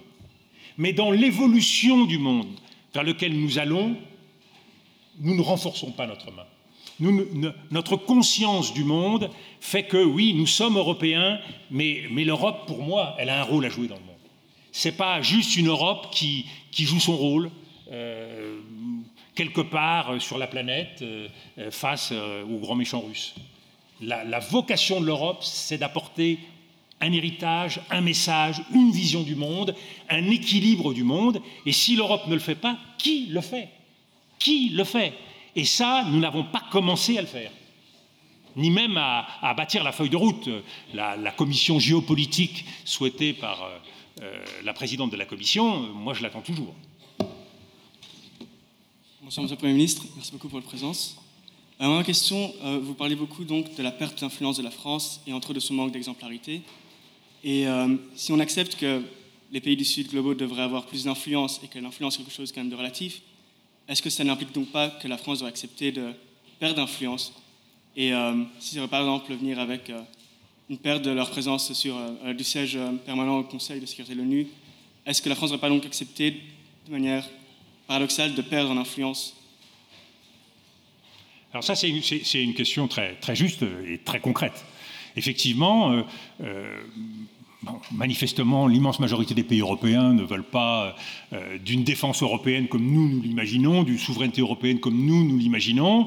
Est-ce qu'il ne faut pas crédibiliser à un moment donné, par des gestes très forts, et quand je dis des gestes, c'est des décisions très fortes, notre solidarité vis-à-vis -vis de l'Europe? Quand le président de la République est interrogé sur l'emploi du nucléaire et qui répond sur les intérêts fondamentaux, et, aujourd'hui ne sont pas en cause, il a, levé une ambiguïté qui était pourtant importante, qui était celle de savoir si nous allions un jour euh, nous porter garant vis-à-vis -vis des autres Européens, des autres Européens en cas de menace. Donc la question de l'étendue du champ de la dissuasion, c'est une vraie question. et, si à un moment donné on décide, puisque nous sommes aujourd'hui la seule puissance nucléaire en Europe, euh, de euh, couvrir en quelque sorte de notre garantie nucléaire l'ensemble du territoire européen ou, le franco-allemand, eh bien, c'est un geste qui modifie alors la façon dont ces États ou certains de ces États pourraient percevoir la relation avec l'allié américain, surtout si vous avez dans euh, deux ans Donald Trump le retour ou un équivalent de Donald Trump le retour aux États-Unis, où chacun alors aura compris que la garantie américaine, elle vaut euh, pas grand-chose. Donc, dans ce contexte-là, il faut des gestes concrets vous posez la question du siège au Conseil de sécurité, sachant qu'on peut difficilement envisager d'avoir un siège à deux. Mais on peut aller plus loin dans euh, l'unification de nos positions et, dans le dialogue qui conduit à des prises de position dans le cadre des Nations Unies, bon, etc. Euh, il y a beaucoup de sujets où on pourrait euh, faire des gestes beaucoup plus significatifs, qui certes seraient coûteux, mais après tout, la politique, c'est de faire des compromis et des arbitrages.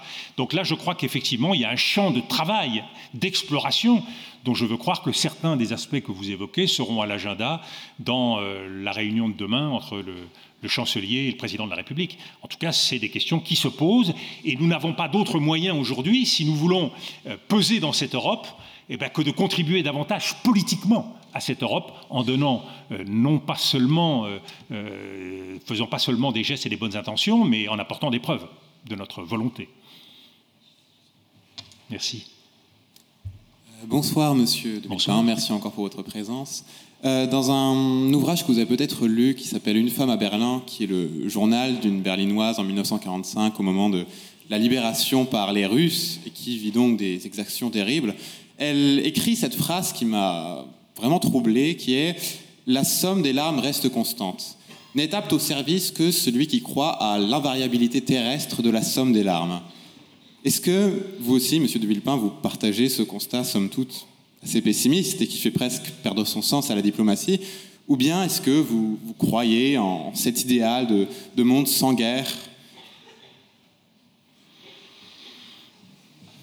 Puisque vous nous renvoyez à, à la pesée, non pas la pesée des larmes, mais à la pesée des âmes, à la pesée des larmes, euh, je crois que effectivement, le, malheur du monde sur lequel nous butons et, qui, guide euh, toute action publique, toute diplomatie, toute conscience individuelle quand elle regarde les affaires du monde, se heurte à cette, à cette euh, extraordinaire complexité.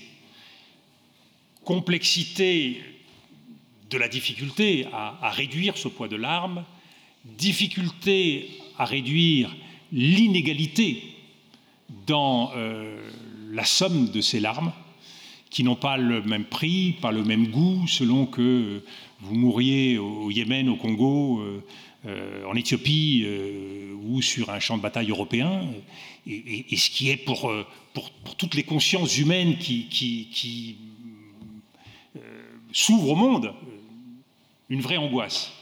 Je pense que la réponse doit forcément être une réponse de combat. C'est-à-dire qu'il n'y a, pas de, fatalité euh, et il n'y a pas de, ralliement à l'indifférence. Euh, l'idée que toute chose égale par ailleurs et que tout est pour le mieux dans le meilleur des mondes, euh, se rendre à, à l'impuissance leibnizienne, pour moi, est inacceptable. Et je crois que tous les combats, même les plus petits, méritent d'être menés. Et c'est finalement ça, au bout du compte, qui doit nous guider. C'est l'idée que partout pour une nation, euh, pour un peuple, pour un individu, partout où on peut corriger, changer les choses, le combat mérite la peine d'être livré. Et c'est en ça que, au bout du compte, euh, l'engagement politique, l'engagement administratif, l'engagement humain, ce n'est jamais quelque chose d'abstrait. C'est toujours, au bout du compte, c'est pour ça que j'ai voulu terminer mon premier point, comment se situer par la question euh, de comment, comment être par rapport au monde, comment se situer par rapport au monde. On doit se situer constamment dans cette émotion-là qui fait que eh bien, la masse des larmes du monde euh, ne restera pas inchangée. Et que, à supposer qu'elle reste inchangée, eh c'est notre vocation de pousser le rocher comme Sisyphe et de faire en sorte que euh, eh bien, notre travail d'homme soit chaque jour fait. Donc je crois que s'il y a une dignité à la condition humaine, c'est bien se battre, y compris contre cet absurde qui fait que, eh bien, on ne réduit pas le poids des larmes. Merci beaucoup. Merci. Je vais juste vous demander d'être un peu plus bref pour vos questions, histoire qu'on puisse faire passer tout le monde. Non, c'est le message est pour moi, vous avez compris. Bonsoir, Monsieur le Premier Bonsoir. ministre. Merci pour cette conférence très enrichissante. Alors, j'aurais une question concernant la montée de l'extrême droite en Europe, qui s'est d'ailleurs renforcée, comme on l'a vu, avec euh, l'élection de la nouvelle Première ministre italienne, Giorgia Meloni. Euh, selon vous, est-ce que cela nous expose à certaines problématiques, notamment en diplomatie, et si oui, lesquelles? Merci. Alors, cela nous rappelle à quel point, euh, tout le monde n'est pas d'accord là-dessus, mais nous avons aujourd'hui une remontée des questions idéologiques. C'est très frappant de voir comment euh, aujourd'hui tout le discours russe euh, est, empreint de cette euh, dimension idéologique, les Danilevski, les Goumilev, les Douguin. Il y, a, une véritable pensée derrière. C'est pas euh, euh, des gens qui éructent pour dire des choses dérangeantes. Il y a véritablement une, certaine vision très dérangeante, très, très inconfortable, mais il y a une vision. Et de la même façon, quand vous assistez au discours du 20e congrès, que vous voyez le marxisme-léninisme revenir au premier rang, euh, on ne peut pas manquer de, de- s'interroger pourquoi? Pourquoi? Ben Parce que la priorité aujourd'hui de la Chine, c'est son unité. Et c'est sa sécurité nationale, ce qui est bien mis en avant. Et donc la question de l'idéologie, de ce qui rassemble un peuple, devient centrale. Et nous, démocratie, on ne peut pas ne pas se poser la question au même moment, devant la multiplication des divisions, qu'elles soient d'extrême droite ou d'extrême gauche, enfin, la division de nos sociétés, de savoir comment on fait pour euh, arriver à, peu à peu reprendre prise, reparler et retrouver une parole commune à des, peuples qui ne, nous écoutent pas, ne nous entendent pas, ou qui chacun euh, euh, prend son chemin, ou qui réagit contre le, le cœur de la politique. Donc je pense, oui, la traduction diplomatique euh, du populisme, c'est une réalité.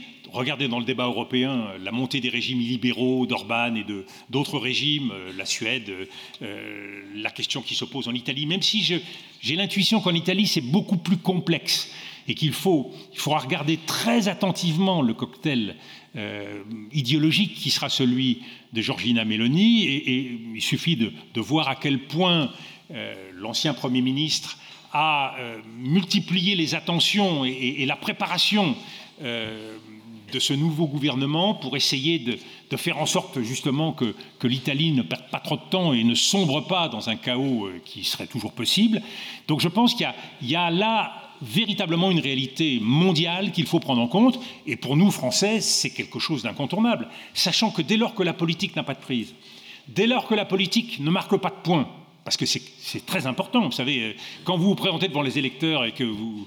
euh, Pas de bilan, euh, bah, pas de bilan, ça veut dire quoi? Bah, Ça veut dire qu'on vote pour quelqu'un d'autre. Et, et on voit bien aujourd'hui qui profite de cette absence de bilan, de ce, de, de ce piétinement de la politique qui ne crée que de la rancœur, que de la frustration, que du désenchantement. Donc à un moment donné, il faut se poser la question de savoir comment on fait pour réenclencher pas seulement euh, un rêve, pas seulement une vision euh, politicienne euh, entre le centre et, et les extrêmes, mais véritablement un champ d'action politique où on peut travailler et marquer des points. Merci. Merci. Bonsoir, Monsieur le Premier ministre. Vous avez fait mention de l'inconsistance de la politique arabe de la France. Et ma question serait, quelle serait pour vous une bonne politique arabe actuelle euh, du point de vue français Et aussi, in extenso, quelle est votre vision du monde arabe actuellement Alors, le, monde arabe, nous- il ne nous a pas échappé qu'il y a aujourd'hui une diversité euh, d'États, de peuples, de sensibilités, avec la montée d'un certain nombre de facteurs. La multiplication des États faillis, par exemple, c'est quelque chose que je trouve extraordinairement inquiétant et angoissant. Et de ce point de vue-là, le président de la République a eu raison d'aller euh, en Irak pour réunir un certain nombre d'acteurs et euh, mobiliser sur ce front euh, un certain nombre de pays et- de groupes. Donc la question des États faillis. Deuxième question, la nouvelle polarité qui s'organise entre euh, des États concurrents comme l'Arabie saoudite et Israël. Et le nouvel alignement du Moyen-Orient après les accords d'Abraham sous l'égide américaine qui crée une situation totalement nouvelle et qui n'a pas fini de, nous étonner, mais qu'il faut assumer et dépasser pour essayer d'en d'en tirer parti, euh, sachant qu'aujourd'hui le Moyen-Orient reste, à mon sens, incroyablement fragile du côté d'un certain nombre de groupes extrémistes, terroristes qui ne demandent qu'à se réveiller, du côté de l'insatisfaction de peuples, parce que on a vu à quel point les régimes autoritaires se sont renforcés et à quel point donc euh, tout changement euh, ou tout nouveau printemps arabe pourrait bousculer la donne euh, dans cette région. Et donc je crois que tout commencerait pour la France par se réintéresser à cette région. Pas uniquement pour des discussions avec des souverains, et même s'il y a autre chose, je, reconnais que le Louvre Abu Dhabi et des initiatives de genre sont des belles initiatives, mais je trouve qu'il faut reprendre contact avec les préoccupations de cette région. Quand on voit qu'il y a deux choses intéressantes qui sont des éléments d'avenir euh, sur le plan diplomatique, le multi-alignement, euh, tout cela théorisé par la diplomatie turque, mais qu'on retrouve du côté aujourd'hui de la diplomatie séoudienne, et, le pied de nez fait à Washington par euh, MBS, et de ce point de vue-là éclairant et intéressant, les, ces pays ne veulent plus se situer dans la ligne traditionnelle d'opposition et de fracture du monde entre les superpuissances. Ils veulent trouver leur intérêt et choisir la voie dans laquelle ils vont avancer. La France doit accompagner euh, ces évolutions, ces réalités. Et donc, dans cette diversité, dans cette mosaïque, il y a, je crois, une compréhension et un appui qu'il faut faire et qui ne peut pas être l'appui d'un jour. Euh, euh, il y a eu une déception au Liban. comment faire en sorte de tirer les leçons face à cette déception et comment ne pas être absent d'un pays qui nous est cher? Nous payons aujourd'hui le prix d'une absence prolongée. Je vous donne un exemple que je trouve éclairant, en tout cas interpellant, comme on dit c'est la Syrie. Quand, euh, au lendemain de la crise syrienne, euh, la question s'est posée de savoir ce qu'il fallait faire, euh, eh bien, la diplomatie française, les responsables politiques français ont considéré qu'il fallait rapatrier notre ambassadeur et, être absent du pays. la conviction était, et je me rappelle encore, les ministres des Affaires étrangères successifs dire la même chose, de toute façon, Bachar el-Assad ne sera plus là dans longtemps, et donc attendons bah, Bachar il est toujours là. Donc la, diplomatie de la chaise vide, la diplomatie qui consiste à dire euh, euh, adoptons une position de principe et puis euh, on verra bien, ça suffit pas. La, la, diplomatie seulement campée sur une position de principe ou de chaise vide n'aboutit pas. Donc la réalité du monde arabe, il faut se la coltiner tous les jours, et ça implique un travail de fond diplomatique et politique, à mon sens plus en profondeur que cela n'est fait aujourd'hui. Bonsoir, monsieur le Premier ministre. Merci pour votre précieuse intervention ce soir. Euh, je voulais vous poser une question. Vous nous avez parlé d'avancer vers un monde meilleur. Euh, je voudrais vous demander quelles mesures vous avez euh, préconisées pour réformer l'Union européenne, pardon, l'Organisation des Nations Unies, et pour faire de cette organisation une organisation plus juste, et pour aller vers pardon, un monde meilleur, justement. Alors, la première clé qu'il faut euh, travailler, et on, y réfléchit depuis des années, euh, et en particulier sous Kofi Annan, ça a été un élément fort, c'est une meilleure représentation au Conseil de sécurité. Il est évident qu'avoir 15 euh, membres, 5 membres permanents qui ne sont pas représentatifs de la planète, ça pose un problème. Donc il faut essayer de trouver une nouvelle représentation. Ça veut dire sans doute des choix douloureux pour nous et pour d'autres, sur la répartition de nos pouvoirs dans le monde. Mais il est bien évident qu'il faut prendre acte du fait et, ne pas laisser ces États qui sont à la porte prendre le pouvoir par la force, c'est-à-dire euh, à un moment donné renverser les Nations Unies. On voit bien que la Chine a une stratégie de contournement et a multiplié les initiatives pour créer ses propres institutions internationales. Elle l'a fait avec la IIB, la nouvelle banque euh, des routes de la soie. Elle le fait à travers euh, de nouvelles entités qui sont certes des entités souples, l'Organisation de la coopération de Shanghai euh, et d'autres. Donc il y a là aujourd'hui toute une série de, de forums qui se créent et qui se substituent au forum défaillant des Nations Unies. Derrière, il y a aussi, toujours dans le cadre du Conseil de sécurité, la question du veto qui est tout à fait essentielle. Et puis, il y a la capacité à agir des Nations Unies. Moi, je suis convaincu qu'il faudra que les Nations Unies se dotent d'une armée professionnelle permanente, avec une formation des cadres. Euh, aujourd'hui, on ne peut pas se contenter d'aller prendre euh, euh, quelques, quelques, soldats ici, quelques soldats là, qui ne sont pas formés, qui n'ont en général pas d'équipement et qui viennent pour en obtenir un, et qui n'ont aucune expérience du type de combat ou de conflit auquel nous sommes confrontés. Donc il va falloir professionnaliser cela. Il faudra le faire en liaison avec des organisations régionales qui se sont beaucoup développées, notamment en Afrique. Donc il y a véritablement à repenser le système, mais ça veut dire à un moment donné que nous acceptons, nous, euh, puissance fondatrice euh, des Nations Unies, puissance occidentale, de changer l'ordre du monde. Or, ce monde, nous le dominons depuis cinq siècles, mais clairement, il ne correspond plus à la réalité du monde. Et donc, avant qu'on nous écarte, eh bien, essayons de repenser ce monde avec ceux qui tapent à la porte. Merci pour votre réponse. Si la puissante Chine, qui est pourtant membre du Conseil de sécurité de l'ONU, adopte une stratégie de contournement de l'ONU, c'est peut-être que les puissances euh, émergentes n'ont tout simplement pas envie, pas besoin euh, d'un ordre mondial. Alors je ne crois pas du tout, d'abord parce que les Nations Unies, euh, beaucoup d'États émergents y sont profondément attachés. C'est le cas de la Chine. La Chine multiplie les initiatives, les forums, les organisations, mais la, Chine pratique une politique au sein des Nations Unies extrêmement puissante. Parmi les, grandes puissantes, elle est le premier pays contributeur euh, en force de la paix. Donc euh, ils ne sont pas du tout euh, à négliger la réalité onusienne. La question, c'est que pour le moment, comme tout est bloqué, le rôle joué par les Nations Unies est limité. Il n'est pas nul, parce que dans les couloirs des Nations Unies, il se passe beaucoup de choses. Il y a une porosité euh, au niveau des États. Il y a des États qu'on ne peut voir qu'aux Nations Unies, avec lesquels on ne dialogue qu'à travers les Nations Unies. Donc il y a un rôle malgré tout utile, mais ce n'est pas encore le Forum mondial.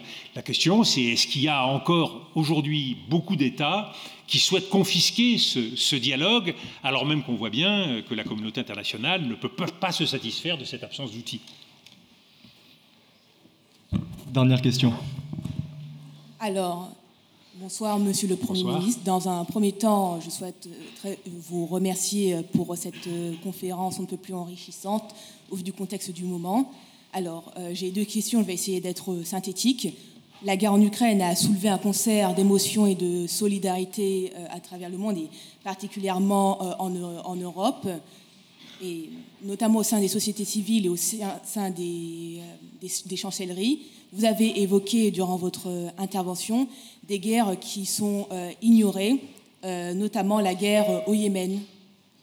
Or, euh, que dire lorsque la France fournit des armes à l'Arabie saoudite qui les exploite pour bombarder des civils au Yémen. Ce point a été démontré maintes fois, notamment par des organisations comme Amnesty International. Et euh, jusqu'à quand la théorie du mort kilométrique va-t-elle prédominer dans la diplomatie française? Et enfin, ma seconde question concerne l'Irak.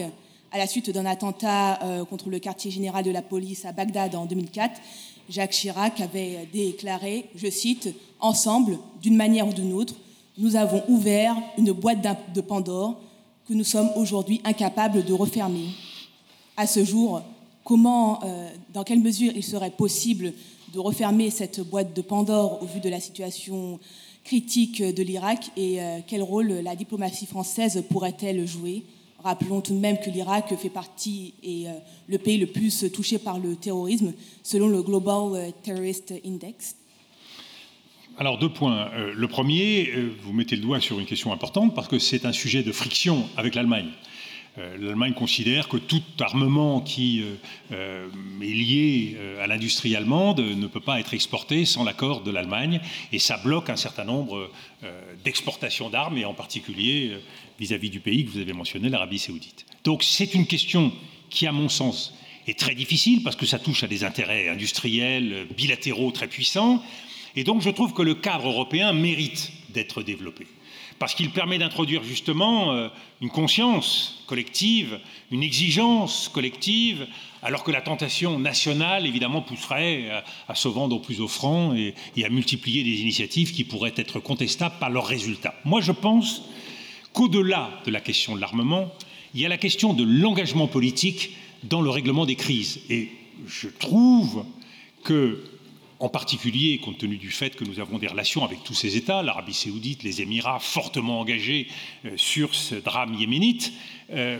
nous pourrions faire sans doute beaucoup plus pour euh, faire pression sur ces États de façon à faire évoluer en quelque sorte le comportement vis-à-vis de cette crise et, obtenir des avancées dans la direction de la paix. Donc je crois que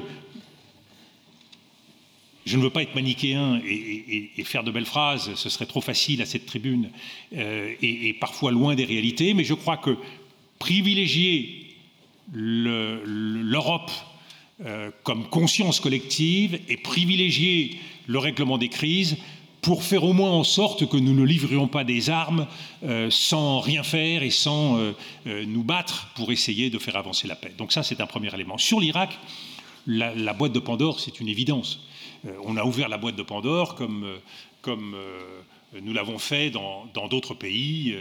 Euh, et, les interventions militaires, s'il y a une leçon à retenir des interventions militaires euh, depuis 20 euh, ans, c'est le fait qu'on sait où ça commence, on ne sait pas où ça se termine, que très souvent ça se double d'une ambition de politique de changement de régime, et que là encore, ça complique encore plus les choses, sachant que s'il y a une chose dont le monde a horreur, et en particulier le monde émergent, c'est qu'on leur impose nos choix et qu'on leur impose la démocratie par la force. Donc ça, c'est un vrai sujet de méditation, où à mon avis, la messe est dite. Et pourtant, on perpétue ces erreurs euh, de crise en crise. Et, c'est là où je trouve que la réflexion stratégique et historique n'est pas suffisante euh, et pas assez partagée. Donc oui, euh, ça implique aujourd'hui de rétablir une unité d'un pays extrêmement complexe, multiethnique. Regardez la question kurde, par exemple, euh, en Irak, multiconfessionnelle par définition, puisque du jour au lendemain, on a décidé que la minorité qui dirigeait ce pays, qui était la minorité euh, sunnite, allait laisser la place à une majorité chiite. Vous vous rendez compte du, du tremblement de terre que ça a constitué pour l'Irak. Et en même temps, cette révolution politique, elle a été faite en écartant tous ceux qui avaient été les fondements de l'ordre en Irak, c'est-à-dire le socle de l'armée et euh, toutes les élites euh, qui étaient euh, formées par le parti basse. C'est-à-dire qu'on a littéralement ouvert cette boîte et à partir de là, on a imaginé que tout cela allait repartir comme en 14, avec quelques soldats américains et euh, euh, quelques bonnes idées, quelques bonnes pensées. Non, c'est absurde. La réalité du monde, il faut en mesurer la complexité. Et on n'avance pas dans un monde complexe, et je me rappelle, parce que ce que je vous dis me rappelle les conversations que Jacques Chirac avait avec George Bush, où on essayait d'expliquer à ce pauvre George Bush que c'était pas... Euh, voilà, l'Irak, c'était pas n'importe quoi, que Babylone, ça devait faire écho. Et je me rappelle avec Colin Powell, à un déjeuner avec Kofi Annan, à un moment donné, Kofi, euh, Colin Powell, que j'aime beaucoup, qui est, est quelqu'un de formidable, euh, s'enthousiasme pour défendre la cause, c'était avant l'intervention, il s'enthousiasme et il adresse à, tous les gens autour de la table euh, une tirade pour expliquer que, eh bien, ce que les États-Unis ont fait dans leur intervention au Panama, eh bien, ils allaient le faire en Irak. Et là, j'ai levé le doigt, je dis, mais mon pauvre Colin, euh, l'Irak, c'est pas Panama. Et, ces évidences-là, euh, vous vous trouvez devant des grandes puissances qui sont des puissances avec des diplomaties, avec des militaires, qui font des, erreurs de débutants. Voilà comment, euh, effectivement, de crise en crise, eh bien, on a le sentiment que le monde n'apprend pas. C'est un peu désespérant, mais chaque matin, heureusement, le soleil se lève. Merci beaucoup pour vos nombreuses questions. Une minute de publicité. Merci d'être venus si nombreux pour notre première conférence. Euh, c'est le début, on l'espère, d'une longue liste. À partir de maintenant, on va faire une conférence comme celle-ci chaque semaine. Donc euh, restez euh, aux aguets sur les réseaux sociaux. Inscrivez-vous également à notre simulation parlementaire qui aura lieu le 19 novembre. C'est une fabuleuse expérience qu'il ne faut pas rater. Euh, et enfin, je souhaitais quand même remercier les membres du Parlement des étudiants sans qui cela n'aurait pas été possible. Merci beaucoup. Je sais que vous êtes un jeune journaliste, mais enfin, je croyais quand même que cette information était parvenue jusqu'à vous. Si c'était du temps de ma fringante jeunesse, j'aurais supposé un sentiment contrarié. Mais qu'est-ce que vous avez fait? Franchement, rien Rien Rien.